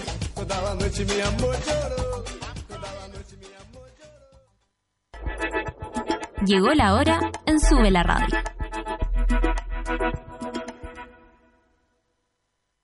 Diez de la mañana. Sigue Café con Nata en Sube la Radio. Ya estamos de vuelta, están los monos on fire como siempre. Y Pati Ortega dice que está prendido el panel feminista hoy, me encanta. Saludos monada, arroba su la radio, Andrés Santas Violetas y Oriana que no tiene Twitter, así que no insistan. No se saca la ropa. no se saca la ropa, no hace nada, eh, lo que están pensando. Eh, danos el del famosa feminista, ¿cierto? Sí, arroba famosa feminista. Eso, eso, ahí la pueden encontrar. ¿Y en Ins? En Instagram soy arroba oripat-bajo, porque hay un hombre ins. indio que se llama Oripat, que tiene ocupado mi arroba hace décadas y nunca ha subido nada. Así que tú, Oripat, en la India, suelta mi arroba. ¿Viste? Ya, por favor. Oye, Es que la no Claudia Díez está mandándonos un, un saludo ahí, que la adoramos mucho. Un besito, Sí, tenemos sí. que juntarnos. Eso. Laura dice, estoy muy concentrada en la conversación, no me deja trabajar. Extrañaba la risa de Andrés y Ah, todos la extrañábamos. Ana María dice, ¿cómo nos hacen crecer sintiendo vergüenza de mostrar? Bueno, eh, Oriana, ¿tú le querías responder a un mono que te hizo una pregunta? Sí, a. Clemente. Ya. Es que le- no quiero que Clemente quede con la duda, estoy preocupada. Oye, todo el mundo preocupado de Clemente. Sí. Hagámosle la vida más, más fácil. No, es que una de las, de las patitas era la relación del posporno con el capitalismo y otra era el fascismo de los cuerpos. Claro. Eh, que bueno, los cuerpos. Sí, pues hay como todo un rollo en el posporno de mostrar y experimentar otros cuerpos que fuera como de los que nos aparecen en, el- en la pantalla, en el lente pornográfico, que es como eh, la mina muy flaca, ¿cachai? Como eh, muy, depilada, total y completamente depilada también. Eh, y en el posporno lo que se hace es como mostrar cuerpos como normales, Reales. ¿cachai? Como de todas nosotras, de cada uno de nosotros, ¿cachai? Igual depende del porno. O sea, hay pornos con abuelos, hay, hay, unas, Sí. hay unos pornos tipo como con monjas. ¿Sabéis lo que pasa? Es que existe, existe por porno como con, por ejemplo, con abue- hay de todo, Mm. pero como con abuelos, con eh, posporno con personas gordas, posporno con eh, personas en situación de discapacidades, de todo, de Mm. todo. Pero esos cuerpos y esas sexualidades y esas imágenes siempre están como en el en el- la barrera como del fetiche. Como tú decías, como Sí. voy a mostrar a una mujer gorda para porque es el fetiche de alguien, pero sin importar si la mujer gorda en el porno Está disfrutando o no. pasándolo bien o no, porque Mm. en el fondo ella es un objeto para el disfrute de otra persona, de Del weón que le gusta a la mujer gorda. Claro, pero acá ponemos gordas y gordos y gordes en la pantalla para que ellos lo pasen bien, lo pasen bien y Mm. se exploren, ¿cachai? Y se toquen y una de las, porque yo en, el, en la tesis investigué eh, sangre menstrual y pliegues en los cuerpos gordos, porque me di cuenta de que pliegues. Hablamos de pliegues Oye, qué lindo. O sea, me Sí. interesó. bueno, es hermoso porque me di cuenta de los videos de posporno que, que vi, que estudié eh, cuerpos femeninos en el posporno latinoamericano, que los videos de los cuerpos gordos eran como primerísimos, primeros planos y eran ¿El rollo? pli- pliegues, ¿cachai? Rollo. Pero si eso es lo que les gusta, loco, dejen de hacer tanta dieta, weón. Si, Sí. eso es que- weón, si ese es el, te lo juro. Se viene el pliegue, se viene el pliegue. Lo que me gustó de, eso- esos videos es que primero hay como una desgenitalización del sexo, porque Mm. descubrís el placer a través de la piel, que es nuestro órgano más grande y muy bacán. Y lo otro es como que en, en- en uno de los videos que vi había un bio hombre y una bio mujer. Y los planos eran tan cerrados que tú no cachabas y qué cuerpo estaba viendo. Entonces, además había como una desgénero, bueno, en fin, no había como un género fijo y es una posibilidad que te dan los rollos, pues, ¿cachai? Oye, ¿y hay, prácticas asociadas con el postporno? Pienso, por ejemplo, en el fisting o no sé, como cosas Sí. Que te el ponen en, fisting. en el otro lugar también. Sí, igual el postporno en sus, en sus orígenes empezó a ser como muy sadomasoquista, ¿cachai? Mm. Como experimentar la barrera entre el dolor y el placer, por ejemplo en el fisting, ¿cachai? Pero ahora están en otro rollo y en verdad no hay como una regla para hacer postporno, es como júntate con alguien que te caliente, hombre, mujer, y pásenlo bien y grábense y vean lo que sale, ¿cachai? Y no, y no lo suban a internet. que- no, esa no. es la... Y guárdelo. Ese es el filtro. Clemente habrá quedado satisfecho, por favor, haznos llegar tu gas. Estamos muy preocupados. Estamos preocupados por Clemente. An- Andrea, por favor. Eh, Todos sabemos lo que pasó en la revista Viene, los que no sí. saben, haznos un resumen. ¿Y qué volvió a pasar CTM? Si no ¿Hasta que cuándo? vaya a Pero igual le vamos a dar mucha, le vamos a, le vamos a dar mucha, mucha importancia a una weá que no debiéramos No. su- subírsela. Pero una, una breve cosa, así como, bueno, hace, hace no sé cuánto tiempo fue, ya ca- casi dos meses, eh, aquí en el Café Cognata hicimos una denuncia, lanzamos la denuncia eh, co- contra el, la revista Viernes, con su sección que se llama Viernes Desnudo, a la cual me habían invitado a participar. Yo acepté, nunca me respondieron nada. Yo me preocupé y llamé, a, intenté hablar con la editora, luego me uní a otras periodistas por el Colegio de Periodistas, luego acudí a, a Corporación Humanas para que me dieran apoyo legal. Nunca tuvimos una respuesta de parte de ellos. Eh, mis fotos en pelota siguen en, en dominio del fotógrafo Sebastián Utreras, eh, quien dijo que no las iba a borrar ni me las iba a entregar y que además no le habían pagado las fotos. O Muy sea, relevante. Muy para importante. Eh, bueno, y no pasó nada, pues no tuvimos ninguna respuesta. Con la misma Natalia hablamos y dijimos, preparémonos para que no nos respondan nada también, porque así son esta gente, en fin. Y no había pasado nada medianamente evidente, no sé. Hasta este viernes, hasta este viernes en que salió publicado con el mismo equipo, con la misma maquilladora, el mismo fotógrafo, el mismo periodista, la misma editora, una niña que se llama Bernardita Cox, la que es una, era una periodista de Pausta antes, no sé de, de dónde es ahora, y que es modelo plus size. Bueno, es el mismo equipo y es una foto en la que ellos se van a gloriar un poco de, de publicar este cuerpo gordo que en verdad no es gordo porque ni siquiera tiene un rollo, ¿cachai? Con una cita muy muy maquiavélicamente pensada, así como para que no la, no nos critiquemos entre nosotras. Así, bueno, No. párame, el feminismo tiene que ver con la crítica primero. Si vendí la, la parada feminista, hazte cargo de la wea, no, no me digáis así. No es amor y paz el feminismo. Claro, Es no es justo lo como- contrario, mami. Sí. Y la otra, y que es lo que eh, y es esto que, que te comentaba antes, ¿cachai? Para que no andemos tanto en esta cuestión, pero para que los monos sepan en qué va todo. Eh, cómo el feminismo o cómo las las- las- las fat feminists estamos regalándole eh, insumos a los medios de comunicación que se apropian de la forma y no de su contenido, que tratan de borrar con el codo las cagas que se han mandado como con el cuerpo entero, ¿cachai? Eh, y también entonces hacer un llamado a todas aquellas mujeres que que, que ven en, en esta como emergencia del cuerpo X, del plus size o del, lo de las modelos más curvis, que sean conscientes también del contexto en el que eh, en el que ellas se dan, ¿cachai? En el que ellas se muestran. Porque una cosa es el activismo y otra cosa es el modelaje, ¿cachai? El modelaje insiste, eh, confirma, asegura, eh, resostiene los estereotipos, ¿cachai? Claro. De ser De un curvy. lado o de otro, Y de ser curvy, o sea, de ser como más o menos gordita, pero ser blanca. eh, hay un asunto de clase, ¿cachai? Como rubia, de ojos celeste, no sé qué, o colorín, no sé, ¿cachai? De no estrías. De no es, claro, obvio, de, de ser totalmente un cuerpo no, que no te incomode, ¿cachai? Que sea bonito verlo. Es- esa es como la primera crítica que uno podría hacer a un tipo de gesto como el que acaba de ocurrir, pero que está en, en relación a otros tipos de cuerpos expuestos. Por ejemplo, a los comerciales como de DAF. ¿Me entendís? Como, ¿Cuáles son los cuerpos que vemos en DAP? Son cuerpos que pueden ser eh, orientales o negros o, o sudamericanos, lo que sea, pero totalmente limpios. Siguen siendo perfectos. ¿Cachai? Siguen siendo, perfe- no te incomodan. No son, no es que no quiero decir que esos cuerpos sean menos reales que otros, porque todos los cuerpos desde su materialidad ya son reales, ¿cachai? Pero sí son cuerpos que ya están pasados por un filtro de lo deseable. ¿Qué es lo que pasa entonces cuando una, un- un- un- una sección como Viernes Desnudo me dice a mí y a mis rollos que no, por, por gordo, si es obvio que no quisieron publicarlo por eso. Porque Y incomodaba publican- tu y cuerpo. publican a, ot- a otra niña, ¿cachai? ¿Cuál es la diferencia que hay ahí? No es, a mí, a mí La verdad es que no me interesa tanto como el- en lo personal, pero me interesa más en lo político, ¿cachai? Porque hay cuerpos, porque hay gorduras. ¿Cuál es, ¿Cuál es el índice? ¿Cuál es el criterio con el cual un cuerpo incomoda y otro cuerpo no incomoda, ¿cachai? ¿Cuál es el índice o cuál es la línea editorial del medio de comunicación que al, al denegarle el acceso a la exposición a un cuerpo, se lo, se lo tiende a otro, A otro. y ese otro cuerpo que está comandado por una mujer que tiene un discurso, de, se supone, de body positive o de... eh, eh, Curvy. no sé, porque a esta altura ya no sé, se inventan Tanto nombre, tanto nombre. Eh, pero que ella también se preste para ser instrumentalizada por un medio de comunicación, ¿cachai? Entonces, ¿hasta qué punto la activista les damos insumo?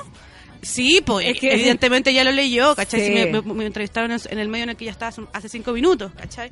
Pero independientemente de eso, cómo los medios de comunicación usan nuestros insumos, usan nuestros discursos y cómo hay personas que se prestan a- para instrumentalizarse eh, acorde al capital, po, acorde a lo que el estereotipo dice, ¿cachai? Por eso, eh, ojo con todas las cosas que están apareciendo ahora, como de que las, las, modelos plus nos abren un camino hacia la libertad y la autorrepresentación. tu mamá no va a aparecer ahí. Que me encanta la Andrea Y ese como, es el límite. porque debe haber muchas así como ay sí por fin ahora y la Andrea no No, no por- tu mamá no está ahí, tú no estás ahí, o sea, como, ¿qué, qué, qué abriste? En verdad lo que hiciste es tú, es captar una necesidad del mercado por ver algo un poco más distinto, un poco más distinto, porque es poquito, ¿cachai? O sea, son, Porque como, igual te son como filtran. 15 kilos más, ¿cachai? Como esa es la, o no sé, eh, para, para, para dejarte a ti y a toda tu gente como más o menos tranquila sin cachar que aún así te siguen aplastando y te siguen diciendo como un modo en el que tú debieras ser, ¿cachai? Si vas a ser gorda, sé como esas gordas. No sé, Sí, como las po. otras gordas lesbianas camionas tortas, ¿me entendís? Como con el pelo en el ala, no, no sé, porque esa no, esa incomoda, ¿cachai? Tampoco tengáis las tetas, en fin. Pero eso es lo que quería y, que, y, y creo que lo podemos conectar con lo que estamos hablando en el sentido de que el posporno nos da herramientas, por los que nos va contando Oriana, eh, para establecer nuevo tipo de relaciones con respecto a nuestros cuerpos, ¿cachai? Como no que, que no va que va más allá del quererse o no quererse, ¿cachai? Que tiene que ver con el explorarse, ¿cachai? Que tiene que ver con el reconocerse con la lonja, con el reconocerse con, su estría. en el reconocerse como con, no sé, pienso incluso como en, en, en, la- en las personas más baj- bajísimas o enanas o que le falta una, una parte del... ¿Cómo, ¿Cómo llegáis tú a ese cuerpo? ¿Cómo ese cuerpo se, se, se relaciona consigo mismo sin caer en el abandono de sí? y sin culpa y sin ser un cuerpo para algo o para alguien Total. porque es como lo que hablamos del, del fetichismo el enano la gorda cómo ese cuerpo puede culiar con alguien sin que la vean como oye voy a estar con la gorda voy a estar con- como solo por el por el placer estamos muy desconectados con el con el placer sin ponerle como el, el fetiche entre medio La diferencia entre el cuerpo osado y el cuerpo usado. ¿cachai? Eso. Como algo así. Bueno, ahora podemos seguir hablando por porno porque- sea, no pero está heavy está heavy está, Está muy heavy. conectado con lo que con lo que estamos hablando No, Sí. sí, creo también, eh, eh, para, para agregar a eso, que, que tiene que ver con que a mí me parece que en Chile no existen muchos medios de comunicación. Existen como empresas de relaciones públicas y publicidad, ¿cachai? Entonces, los discursos que vemos en esos medios tienen que ver con eh, prácticas de modelaje, ¿cachai? No tiene que ver con nosotros. Claro. Por eso me parece muy interesante la, la, la irrupción del postporno, porque en el fondo es una industria en crecimiento, digamos, pero que está siendo hecha por la gente que necesita esos discursos, ¿cachai? Es como, como que, que- que creo que la necesidad es buena en este sentido. ¿Se le puede llamar industria al postporno? ¿Qué pensáis tú, No? Sé cuál será Todavía la no. definición de industria. ¿Será como porque tienen mucha plata y son millonarios y una estructura como jerarquizada? ¿Eso ¿Qué sería una, instru- una, una- una industria? Eso sería, o sea, una industria, por lo menos, por ejemplo, en el reggaetón, el reggaetón ya es una industria, además de un género Sí, musical, es una industria que tiene como un sistema de trabajo a través de los feed, pero también a través de los tours y, y como los meet and greet y la venta por internet de la música y como y todas las y todas las cosas accesorias, pues, tal vez no. Creo que el posporno todavía no está ahí. Todavía es Y- muy como desconocido. to- Todavía es muy de nicho también. Sí. ¿Y podría Como- llegar a la industria? Yo creo que no, por, por lo mismo, por la aceptación, por, por el miedo, porque no lo van a dejar entrar nomás. Ahí está como el gallito. No sé si ellos quieren convertirse en eso tampoco. Mm. Pero por lo menos hay circuitos, porque tú decís que se hacen en festivales. Y eso igual habla de una comunidad como flotante en ese sentido de gente interesada en estos nuevos como recursos para nuestro goce, si es que uno lo quiere llamar así. Pero son básicamente como las mismas personas o están todos como Las mismas personas que graban. por un- por Las un- mismas. unidos por como un grado de separación, no es tanta gente, Mm, ¿cachai? Es como un grupo en Facebook. Claro. Una pequeña comunidad. sí. Oye, Oriana, te quiero preguntar, porque para que los monos sepan, tú fundaste un taller de autoformación feminista donde mensualmente te juntas con un grupo, un grupo de mujeres a comentar texto. Este es el que, el que mostramos recién, o sea, el que dimos en el Twitter. ¿Qué, qué onda esa experiencia? ¿Cómo nació? ¿Qué- ¿Va gente? ¿Tú veis que cada vez es como más importante el tema? ¿Tenís más adhesión? ¿Cómo, cómo lo hiciste? Sí, que volví del magíster y como que me dieron ganas de hacer algo, como que buscaba un espacio como de militancia, yo creo, en el feminismo porque eh, sentía que lo necesitaba. Igual creo que cuando me fui a Brasil, como no cachaba tanto de la política, bueno, al final empezó a quedar la cagada y me metí más en política, pero necesitaba como una militancia, entonces como que me hice más feminista. La hueá pelúa. Eh, como que me radicalicé. Y volví para acá y fue básicamente como que había leído cosas muy bacanes, ¿cachai? Como de género y de sexualidad y de cuerpos y feminismo y quería compartirlas, como que quería comentarlas, Bacán. quería que más gente las leyera y lo supiera. Entonces ahí empecé a hacer estas reuniones que son en mi casa y que están todas las chiquillas invitadas. Eso, atención, Sí, atención. yo, yo quiero ir. Sí, Oye, sí, podríamos ir un día to- todos los suel, las, las suelas. Sí, pues, están invitadísimas. En las que mensualmente escogemos un texto y al otro mes lo conversamos. Y, y lo interesante de los talleres es que no son como teóricos, como hoy vamos a tener clases del manifiesto contrasexual de Beatriz. No, es como que a partir de lo que leíste, relacionarlo con cosas como de tu experiencia, de tu vida, Bajarla. o cosas que tú venías pensando Mm. y que, que este libro te ayudó o, o- o te guió o te dijo como no, nada que ver, está bueno, no, ¿cachai? Eso es como lo que yo encuentro interesante y además que se encuentra, se, se genera un espacio de confianza en la que yo me he hecho muy amiga de las niñas que van al taller porque llegáis como a contar experiencias súper profundas, ¿cachai? Eh, y nos vemos una vez al mes y me gusta que las chiquillas como que lo esperan. De hecho, tengo que hacer el evento del próximo taller, que no lo he hecho porque estoy con mucha pega, pero las chiquillas como que esperan y me gustan las reacciones como de mi día favorito del mes está por llegar y yo como, oh, qué bacán. Y me encanta como ese entusiasmo y también saber que la- ne- necesitamos juntarnos po, y qué bacán tener la posibilidad también, pues si en estos días es un lujo tener como Tiempo un par de pensar. horas, Sí. claro, para, para juntarte a conversar con otras mujeres. ¿Y este taller es abierto? ¿Puede participar cualquier persona? ¿Cómo lo puede hacer? Sí, puede participar cualquier persona. Igual yo no lo he, ¿sabéis por qué no lo he hecho público? Porque temo que lleguen como Hasta a tirarle ahora. huevo a mi casa. Hasta ahora. Como, es, como es en mi casa, como que yo siempre hago el evento privado donde pongo la dirección y la cosa, pero no sé, si no van a tirarle huevos a mi casa, puedo ponerlo público. Ah, pero tú creís que No Yo creo que eso? yo creo que, me- que, se- que, que se conecten contigo y ahí veis, ¿cachai? Como tú filtráis, porque... Sí, po. sí. Eh, Por si las moscas. No, yo te O digo. hacerlo en un lugar público. en ¿Han, sufrido ataques así de heavy ustedes por ser como Buena, la bandera? pa'l Bueno, sí. Bueno, hace, hace una semana fui a hacer un conversatorio de feminismo y reggaetón y nos amenazaron, no- nos amenazaron con tirar una bomba, ¿cachai? No, es que lo Aviso de terrible. bomba, bueno, aviso de bomba por ir a hablar a reggaetón, no sé, imagínate, nos ponemos a hablar en serio de política, pues bueno, ¿cachai? O sea, que la mansa zorra. Y eso fue en, el, en, el, en la Universidad Central. Bueno, hubo mucha gente en el conversatorio, eran como 50 personas en una sala, que igual la va a ir a escuchar a, hablar a alguien que no tiene idea de quién es Y igual. con miedo de Y bomba. con, y con aviso de bomba, o sea, imagínate lo relajados que estábamos hablando de reggaetón.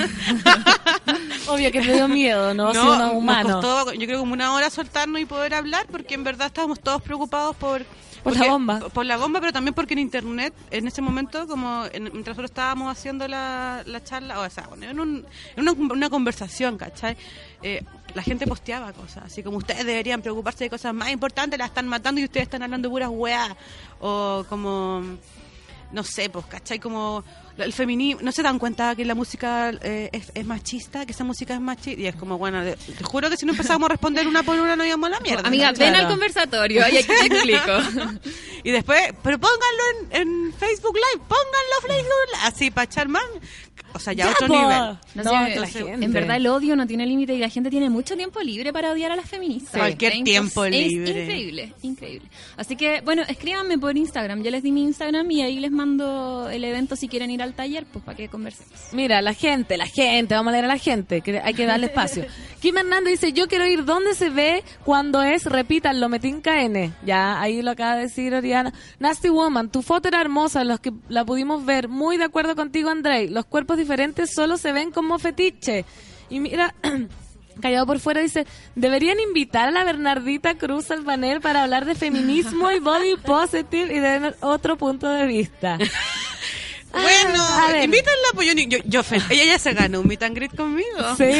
po. No, Sí, no, po, obvio, obvio, sí, pues vamos a, com- o sea, ¿Sí? sí, po, pe- o sea, yo quiero hablar con ella, que No, que no han sí. tenido la oportunidad como de... No, palos no. van, palos vienen. No, no, porque yo prefiero así, este sería, lo que ac- ac- acabo de comentar esto, que sería como un palo, pero en verdad es comentarlo. Pero yo preferiría conversar con ella, pues porque tampoco puedo yo como... Juzgarla. No, yo puedo jugarla.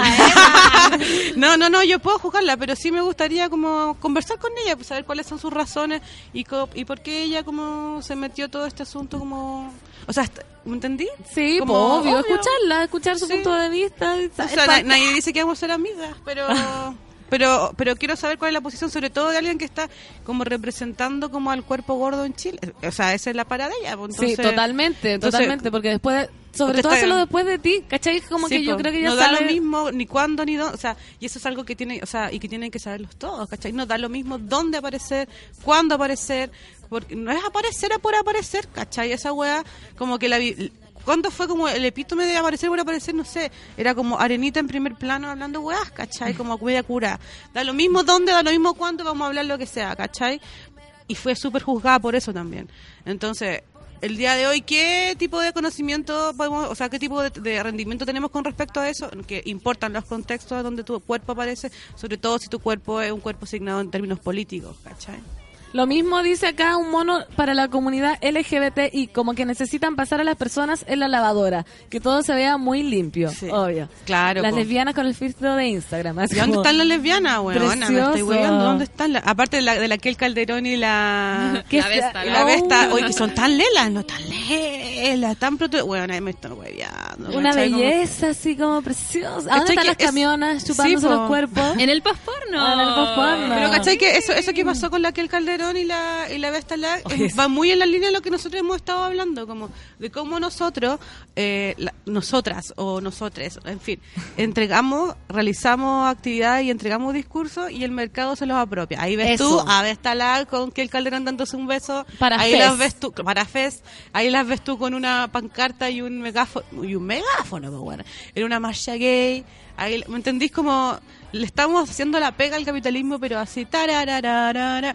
hay que poner un límite a esta weá, no sé cuál va- no sé cuál es, ¿cachai? No sé pero, cómo ni pero hay cuándo, que pero- pensar esta cuestión, ¿cachai? Como no podemos estarle entregando todo, ten- o sea, esa es la resistencia, ¿cachai? Sí, ahí es ¿Cuál? como eh, brígido. ya, ¿y cómo, ¿Y cómo trabajar en torno a eso? Bueno, viste cuidando bélica, eh, Sí, por no, culpa de mi abuela, weón. Porque yo decía lo de la parlerita, en realidad es medio inofensivo, pero ya cuando estas dos niñas, que son como igual líderes para una pendeja, o sea, yo creo que una pendeja de 12 es como que dice, ay, yo quiero ser lesbiana y quiero ser bonita y quiero ser rubia y quiero darle un beso a una Y mijita quiero rica. darle toda esa, to- tener toda esa plata va a ser así. Claro, es como muy potente el, el mensaje que da el, el capitalismo, la resistencia, y vamos monos a, a resistir. O sea, ¿cómo en la diversidad tenés tú todavía un discurso aspiracional?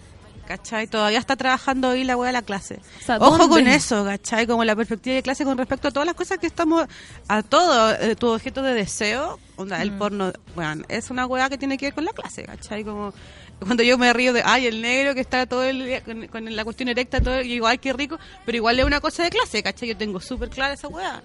Y, y, y lo interracial también, como, como un nuevo prototipo de lo, de lo deseable.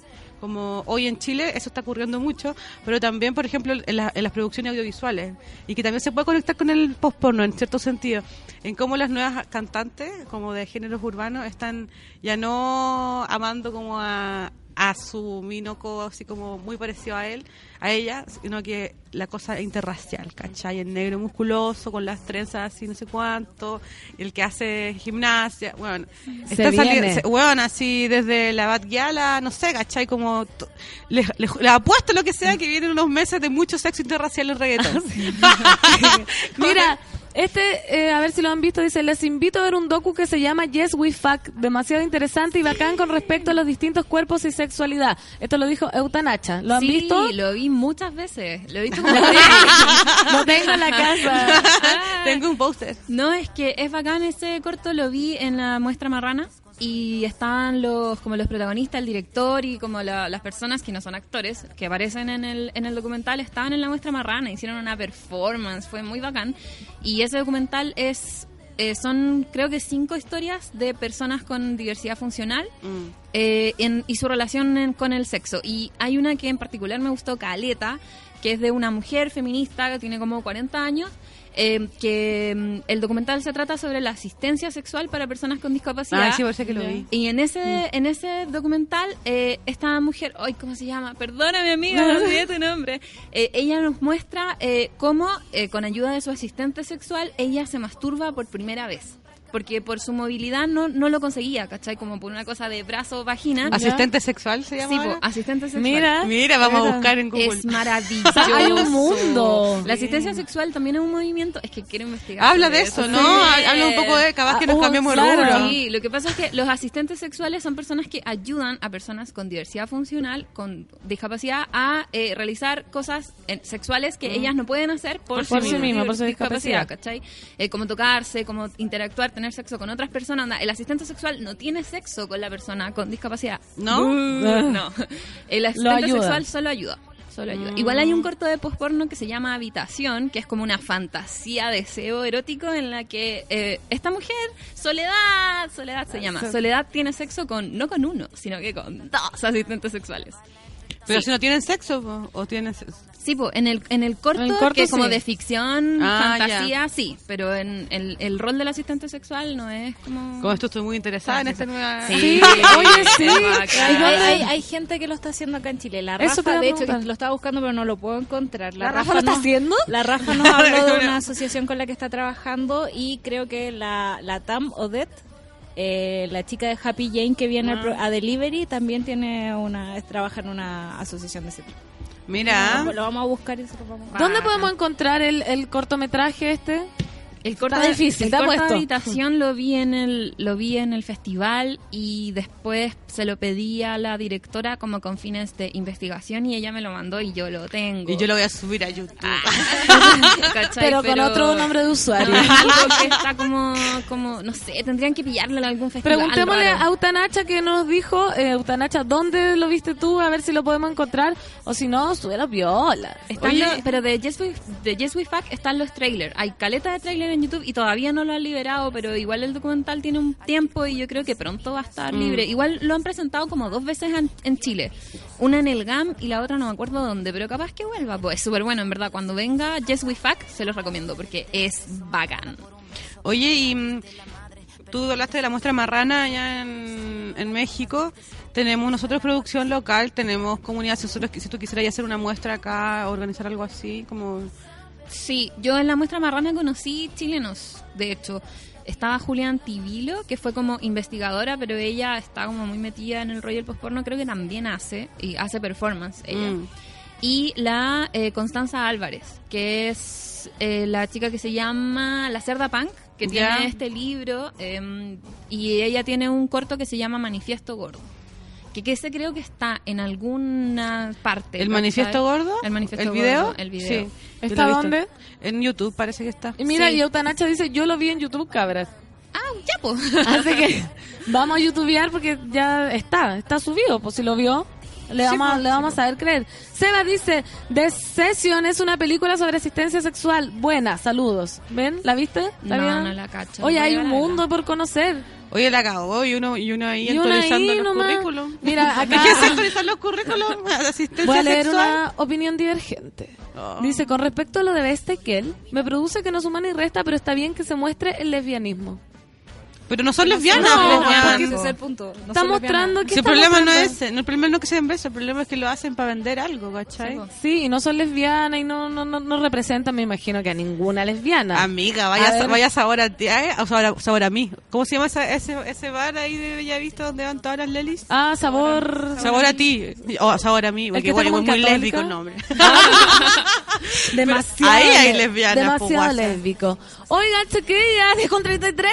Se nos pasó volando la mañana. Muchas gracias, Oriana. Gracias, Andrea. Un gusto, como siempre, tenerla. Y que bueno, ya estaba sin panel feminista. Dije, no puede ser.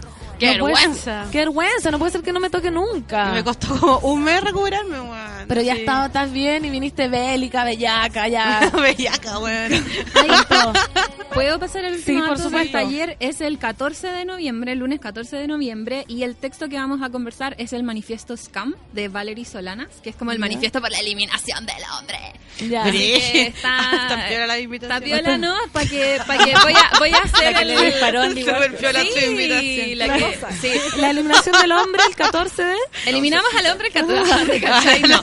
Vamos a discutir ese texto, conversarlo el 14 de noviembre en mi casa. Escríbanme por Instagram y ahí les mando la dirección. Y no sé, no me atrevo, es que no me atrevo, no, quiero huevos, no, quiero huevos. No, no la, no la digas menos mejor. Si, menos si ya te introdujiste así en la próxima Sí, clase. Yo que tú no lo doy. Oye, yo quiero mandarle un saludo Sí, a mi diga. hermana y a toda la comunidad de chilenos que viven en Australia porque nos escuchan allá. Y Eso. de hecho, como que me han preguntado como cosas así que yo después como que pregunto que a la solo, oye, ¿eso ¿qué pasa con cierta persona? ¿Qué extraño? Ah. en fin. Etcétera. Está interna. sí, está bien, uno pero todo está. Saludo entonces para Australia. Entonces, Sí. gracias chiquillas, gracias cabras por venir. Nos vemos el próximo miércoles, Andrea. A ti, ojalá verte siempre. Voy a ir a, ese a eliminar al hombre. a saber. Y nos vamos a libro. canción porque ya viene otra invitada y la mañana pasa volando. Esto es Princess Nokia, Tomboy. Café Mira con la radio.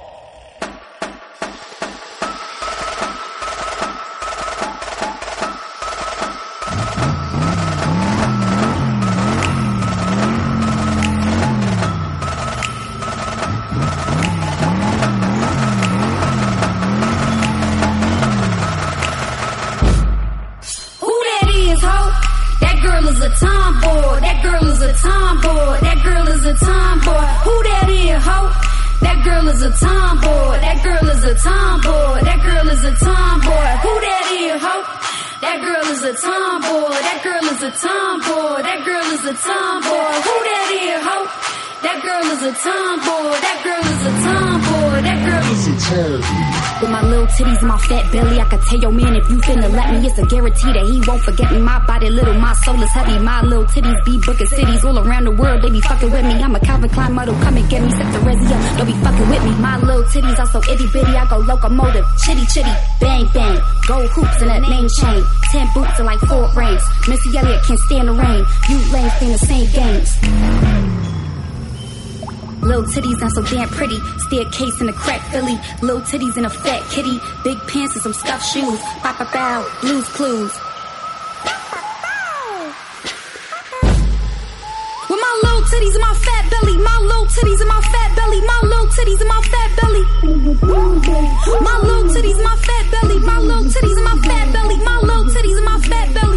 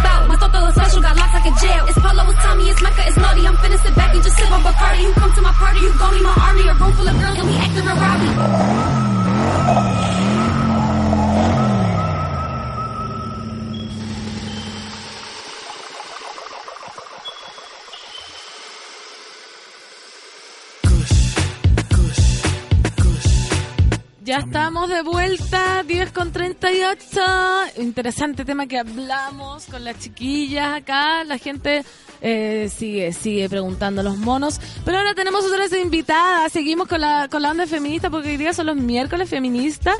Y estamos con María Elvira Raymond, directora de Días de Cleo. ¿Cómo estás, María Elvira? ¿Cómo te digo, María Elvira o Elvira o María? Como queráis. ¿Pero cómo te dicen? Eh, Elvira o María Elvira. Sí, o porque- Elvi me dicen también. El, el- porque es muy largo. Yo me llamo largo. María Fernanda y todos me dicen Fernanda. Fernanda. O pan. Te dicen pan. Sí. Como el pan. ¿Sí? ¿Viste? Pan. Oye, ya, sí, voy a contarle a los monos por qué estás acá. Días de Cleo es un drama chileno con tintes de thriller y humor negro que se estrena, se estrenó Se estrenó el Se 19, estrenó. el jueves pasado. el 19 de octubre en, en las salas de cine alternativo, Sí. ¿cierto? Ujú. Se estrenó en Radicales y ahora va a estar en eh, la Cineteca también. Ya. Esta es tu primera... Es mi primera. Es tu ópera prima. Es mi ópera Así prima. se dice, ópera Sí. prima. Oye, ¿cómo fue trabajar para ti en esta primera película? ¿Siempre quisiste hacer una película? ¿Cómo alguien dice, ah, sí, voy a hacer una, Una película? película. Así, tal Como cual. que me desperté y voy a hacer una película. No, siempre quise hacer películas. Y mm, eh, sí, fue básicamente así, voy a hacer una película. Y tenía una anécdota con la que quería trabajar, que es eh, la historia de, bueno, cómo se gesta Cleo, que es la, una amiga mía tuvo un encuentro con un tipo en la calle que le, le trató de vender agua bendita para que bautizara a su perro. ¿Ya? Y porque si no, al perro le iban a entrar los demonios, y después los demonios se pasan a los humanos, y una historia así de terror. ¿Verdad? Y, o sea, eso pasó sea, en la vida real. eso es No verdad. sé si es verdad que pasa o no. Puede ser que sea verdad, y es lo que le pasa a Cleo, pero no con los demonios, sino con el tema del mal de ojo. El tipo le dice que el perro tiene mal de ojo. Entonces, eh, Cleo se embarca en esta como misión para limpiarse del mal de ojo, y eso, así, así, Así, así describiría, porque se escriben varias reseñas de la película. Sí, Esa sí. sería la tuya propia. Mm, es que creo que la película tiene varias capas también, se trata de muchas cosas. Y, pero eso es como así, a nivel narrativo, ese es como el, el incidente inductor, ¿cachai? Eso es lo que hace que Claude se ponga en marcha eh, para como limpiarse y encontrarse a sí mismo. Estás hablando tú mucho como de la su- superstición y la paranoia. sí. Y, y supongo que si te llamó la atención esta historia es porque algo tienes tú con eso. ¿Cómo te llevas? Eres como de las que, ay, no voy a pasar debajo de la escalera. Ay, el gato. ¿Por, por qué No, elegiste esa no historia? Soy, no soy de ese tipo de, de supersticiones, sí con la sal. No paso Ya. la sal, pero es por como mi mamá siempre, o sea, nunca ha pasado la sal en la mano, pero es como por una cosa heredada. Yo no pienso que vamos a pelear si nos pasamos la sal. Pero hay otro tipo de supersticiones como más esotéricas que igual sí, comparto totalmente. Oye, María Elvira, tú en esta película no solo hiciste la dirección. O sea, no, no estás solo dirigiendo, hiciste el montaje, la producción.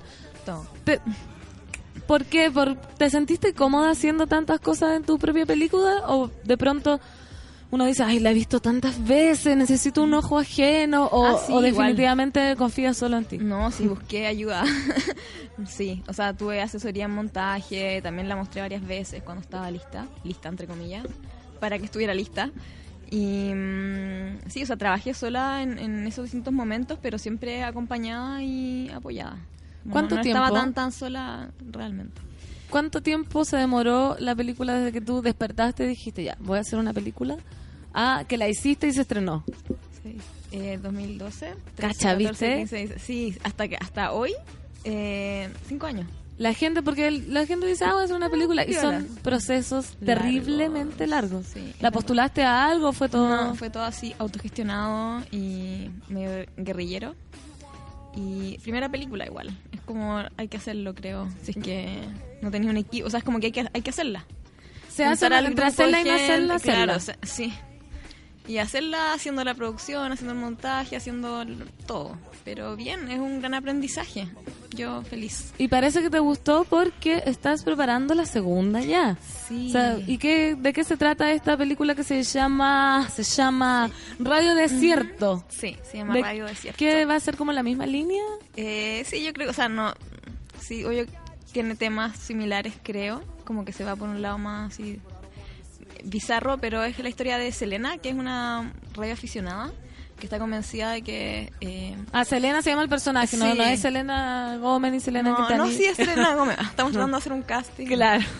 La vida de Selena Claro, Gómez, claro. la próxima película. Es un documental esotérico sobre Selena No, Gómez. ¿te imaginas? no, todo mal.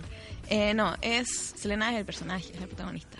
Eh, que ella estaba como buscando una eh, emisora misteriosa en el desierto que ella ha escuchado durante toda su vida eh, y que está convencida de que está eh, asociada a una entidad no humana que también la ha estado asistiendo como en distintos momentos de crisis. Ah, pero igual, estáis súper ligada al tema de, de superstición, de Ah. rareza. Al- ¿Pasó algo en tu vida que te marcó? Que te- porque Es como un incidente claro, particular. o algo ha pasado porque siempre es raro ver como este tipo de, de tramas en las películas, sobre todo acá en Chile, que son como mucho más temas como tipo. Pero así la superstición y ahora una radio en el desierto. ¿Por qué Sí, te no interesan sé, me- esos me- temas? Es como esos temas que son muy magnéticos para mí y desde chica. Siempre es como metida como en la biblioteca, o sea, yo era una niña nerd siempre, como Ah, estaba ahí como investigando esas Sí, o sea, siempre es como, como viendo los libros sobre lo paranormal y lo esotérico. Y sí, desde muy chica. ¿Y qué- eso, qué- qué que expectativas tienes?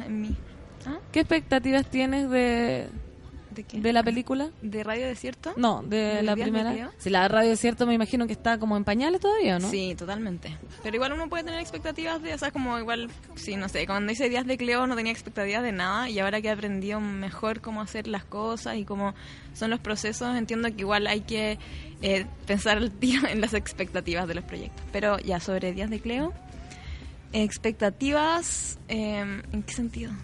Como de la gente que, que va a opinar o te da lo mismo. Porque uno, Sí. no me digas que te da lo mismo. No, me da lo mismo. Porque o sea, ojalá me, o sea, en algún momento ojalá me dé lo mismo, pero sí, es como, es mi Como- primera película súper íntima, eh, totalmente vulnerable. Estoy como ahí, tan, miedo, miedo, pero también al mismo tiempo desapego y tratar de soltarla y como que viva su vida propia, o sea, como ya salió de mí.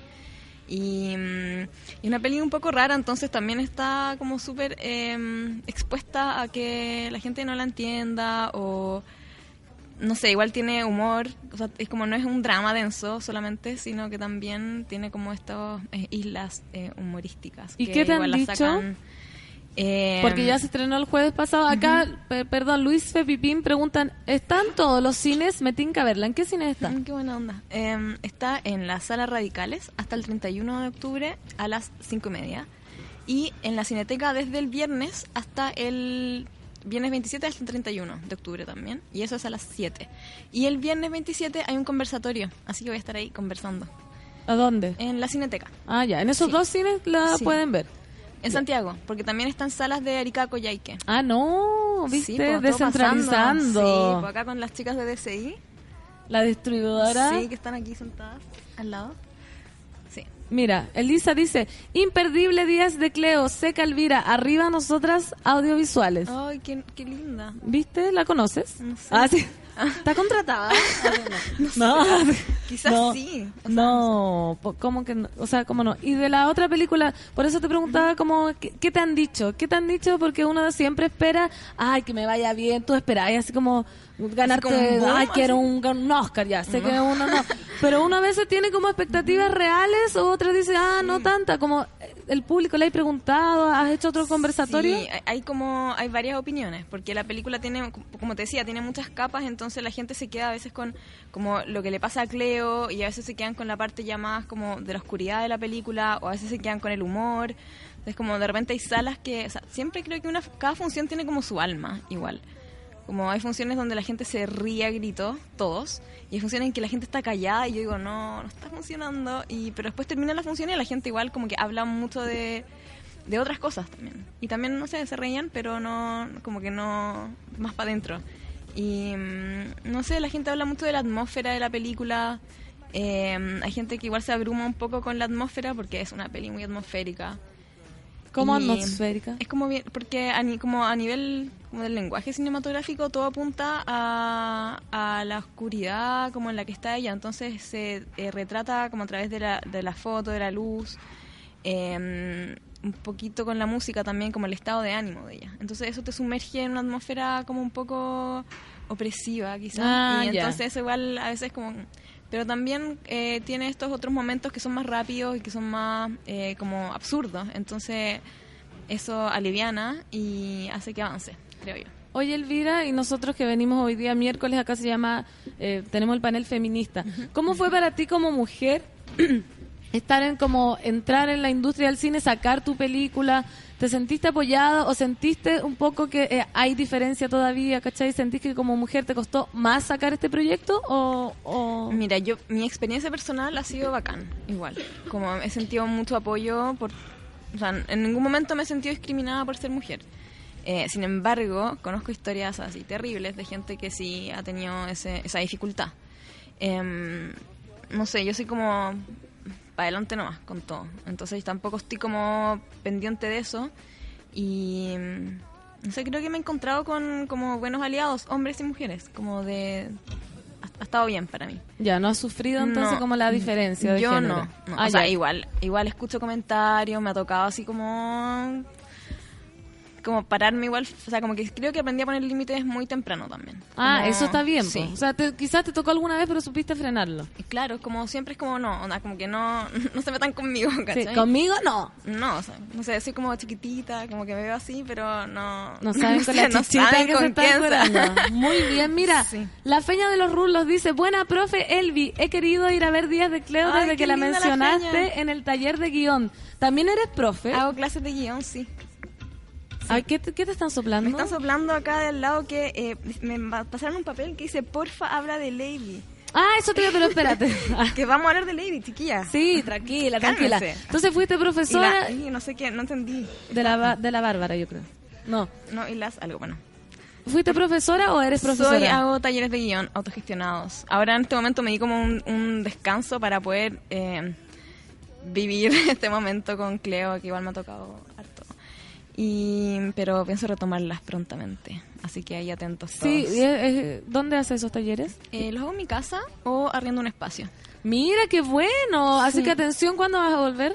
Eh, creo que noviembre, quizás diciembre, y si no, próximo año. ¿Y cuando has hecho los talleres, los, los alumnos son más hombres o más mujeres? Eh, más mujeres. ¿Verdad? Sí. Ay, qué alegría. De hecho, tengo dos talleres. Uno que es, es como de eh, para como canalizar las ideas y llevarlas a formato guion. Y el otro es un laboratorio de guion, que seguimos como proyectos eh, desde como la matriz, o sea, como desde la idea hasta un tratamiento. Y, mm, y en ese eran puras chicas. Y, y bien, interesante. O sea- Igual es bacán que haya, a mí me gusta que hayan como las dos energías también. Como Obvio. que, eh, funciona. Pero Mira, acá Ale Joaquina nos postea, dice, un tráiler de Días de Cleo en Café con Nata, se ve buena, excelente programa de miércoles, eh, Andrea, invitada. nos- eh, eh, ¿Qué pasa con Lady? Porque a mí me llegó una invitación eh, a la Van Premier que decía Días de Cleo y Lady. Todo el rato, y Lady. Hay como una, ¿Qué es Lady? ¿Por qué siempre van Sí, juntos? un amigo mío me dice, ¿Qué sucede? Un amigo me dice, ahora estás firmando como Lady. Y es como, no. Claro. Lady es un. ¿Qué pasa? dice días de Cleo y abajo dice Lady. Entonces como, es un poco confuso a veces, pero podemos aclararlo ahora mismo. Aclarémoslo, por favor. eh, Lady es un cortometraje de Bárbara Montaña. Sí. Y también es una historia de una niña con su perro, pero es una niña más pequeña, con un perro. Y es una historia de como de también transición hacia una nueva etapa de la vida. En, en el caso de Lady es como de la pubertad. es- eh, ¿Cuántos años tiene esta niña? Como 11, no. Sí, ¿Cuántos 11, años tiene 12, sí. Lady? No, que la- Lady, no, eh, Ah. Lady, es, la- Lady es Lady D, porque es como justo el momento en que muere Lady D y esta niña tiene su, como le llega la regla y además se pierde su perrita, entonces vive todos estos procesos como al mismo tiempo. ¿Y por qué es- esta alianza que, o sea, yo le llamo alianza porque es, en una, realidad... es una alianza, ¿Por qué? porque eh, los cortometrajes tienen muy poca ventana de difusión, o sea, es como, es muy difícil encontrar cortos así, verlos en, en el cine sobre todo. De repente hay muestras, pero también, no sé, bueno, vemos que llega poca gente al cine, imagínate una muestra de cortos también, que la difusión... Pero mm, sí, eh, DCI está haciendo esta alianza de pelis con cortos. Entonces, así antes de la película se proyecta un corto. Ah, ya, Como entonces un telonero. cada vez, oye, qué buena Sí. instancia. Cada vez que uno vaya a ver tu película, va a ver el corto de la Sí. Bárbara. Sí, y está bien porque el, el tiempo del corto o sea, dura 13 minutos y la peli dura 77, entonces justo son 90. Que es como muy aceptable para... o sea, es, como- es co- es una duración que a mí me gusta. Yo- Para que nadie se agote ni nada de esas cosas. Claro. Mira, Andrés Baez Sandoval dice, demasiado cool la Elvira. Quiero ver la película. Café con Nata, Fernando Toledo. Felicitaciones por su proyecto. Muchas gracias. ¿Viste? Si la gente Buena te quiere. Pero vayan a ver la película. Sí, pero vayan. Mucho Twitter. Ah, sí. Tienen que ir. Y yo voy a estar el viernes ahí en la Cineteca, así que podemos conversar. El viernes en la Cineteca, ¿qué hora? A las 7. Y vas a estar hablando de la película. ¿Sí? O ¿Qué- sea, después de la película vamos a conversar. ¿Y qué preguntas te han hecho? Hay, hay preguntas que tú decís como, no. Sí. Porque a mí me pasa que he ido a conversatorio y es como, no, ¿por qué, ¿Por estás preguntando Sí. eso? Oh, es terrible. ¿Cuál, ¿Cuál pregunta, por ejemplo? Eh, para ¿Qué que no me la hagan. Para que no te la hagan. Vayan preparados a no hacer esta pregunta. Eh, no, ni siquiera te voy a decir la pregunta, porque No. eso como que ya abre el espacio para que la gente se... Es un spoiler, ¿cachai? Si te digo la- cuál es la pregunta, voy a... No, no te lo voy a decir. Pero... Pucha. Pucha, tenés que ir a verla. Pucha, pero Me tienen que saber ir a verla. sí, va a tener que saber. ¿Pero qué, qué te incomoda? ¿No son cosas que tú decís, no, es no como que la película responder"? tiene eh, igual es- em, tiene mucho de misterio como que no se explica todo en la película que es obviamente la idea porque la película no se trata como de qué es lo que le pasó a Cleo sino cómo Cleo vive estos días entonces más muchas preguntas sobre qué es lo que pasó ¿cachai? como qué es lo que le está pasando Ah, es una, como que queda abierta. sí entonces eso.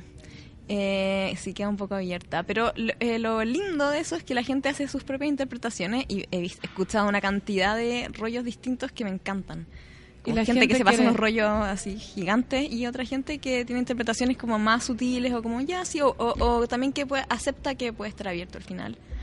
Eh, dije está Yo no acepto que puedan estar abiertos los ah finales. no Soy voy así que probable- probablemente sea yo la que le haga la pregunta incómoda. sí ahí como levantando la mano Oye, eh, ¿por qué no cerraste la, la, la película de esta manera, así proponiendo finales? Claro, es que también uno como que... Igual a mí me pasa también. Yo veo peli- como finales abiertos y también me da rabia a veces. Pero bueno, es como... También hay que aprender que es eso. La película igual es muy cíclica. O sea, como hay gente que la ve más de una vez y como que ahí, ahí hace como el clic y entienden todo. ¿Cachai? Que eso igual a mí me gusta porque es como una... Realmente la gente espera que le den todo listo y como pasó Sí. algo, que te muestren, o sea, la persona reacciona, que te muestren al tiro como ante qué reaccionó la- el protagonista o bueno, el personaje. Pero realmente las cosas se van aclarando más a medida que pasa que pasa el tiempo. Y Sí, es- ya. es la vida es así también. no entonces- te voy a preguntar entonces, No, no, no. Así, no te voy a preguntar por qué no terminaste así. Oye, Elvira, porque ya decidiste hacer cine, ya hay en dos películas. ¿Siempre te gustó el cine? Por ejemplo, ¿cuáles son tus influencias? Porque es rara la trama que escogiste o los temas que estás escogiendo, lo que dije recién, como acá en Chile, como que no se da mucho. O sea, no, no sé, a lo mejor estoy pecando de ignorante, pero no he visto como películas que tengan que ver como más con la superstición, cosas chilenas. ¿Cuáles son tus influencias? ¿Desde cuándo dijiste, ay, sí, ¿sabéis qué? ¿Quiero hacer cine? ¿O en realidad antes del 2012 estaba ahí trabajando en... No, yo soy, o sea, era idea fija. Yo estudié literatura primero. ¿Ya? Y, mm, pero hice ese camino para estudiar cine. No quería llegar ya a, como a hacer cine. Ah, o sea, estaba una persona demasiado planificada. Para algunas cosas, o para Ya. eso en ese momento, quizás, no sé. Igual estoy abierta a que todo cambie y de repente, no sé, me vaya a trabajar como con animales. Y mm, a cuidar elefantes, no sé. ¿Y qué, cuáles son tus Eh, influencias? ¿Veis mucho cine?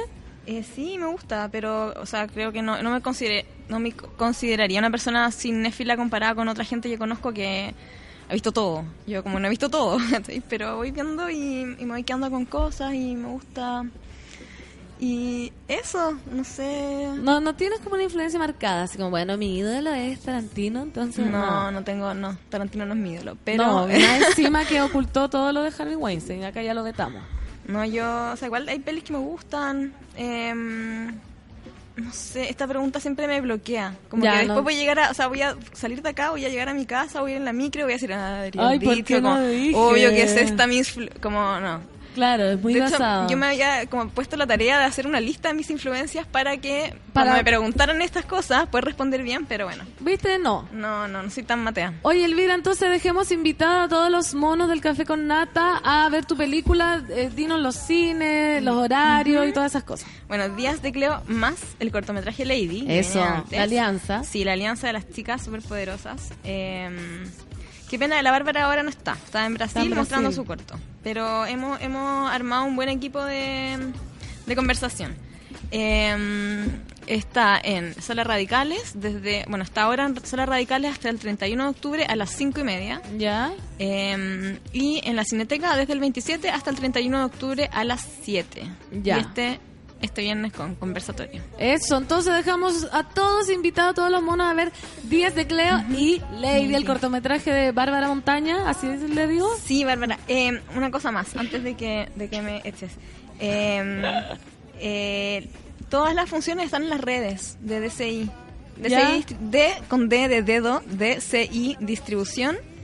Y también pueden encontrarlas en el fanpage de Días de Cleo y también el de Lady. Ya, perfecto, Así entonces. que ahí tienen todos los datos por si se les olvidó lo que se acabo le de olvida. decirles. Sí. No, pero acá los monos retienen toda la Ah, información. ya, muy bien. Muchas Buena onda a gracias. todos. Sí. Ya, gracias por, por tenerme acá. Gracias a ti por venir y aguante que son féminas haciendo cine, así que vayan a verlas Sí. todos. Y nos vamos entonces con DJ Who. Esto es Good Times. Gracias, mono, por escuchar. Nos vemos mañana, último día de la semana. Chao.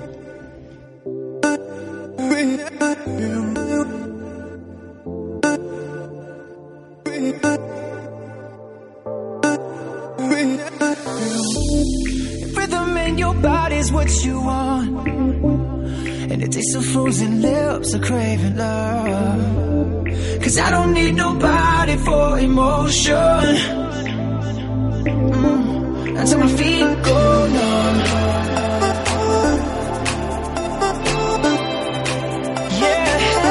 Oh, until my feet go numb.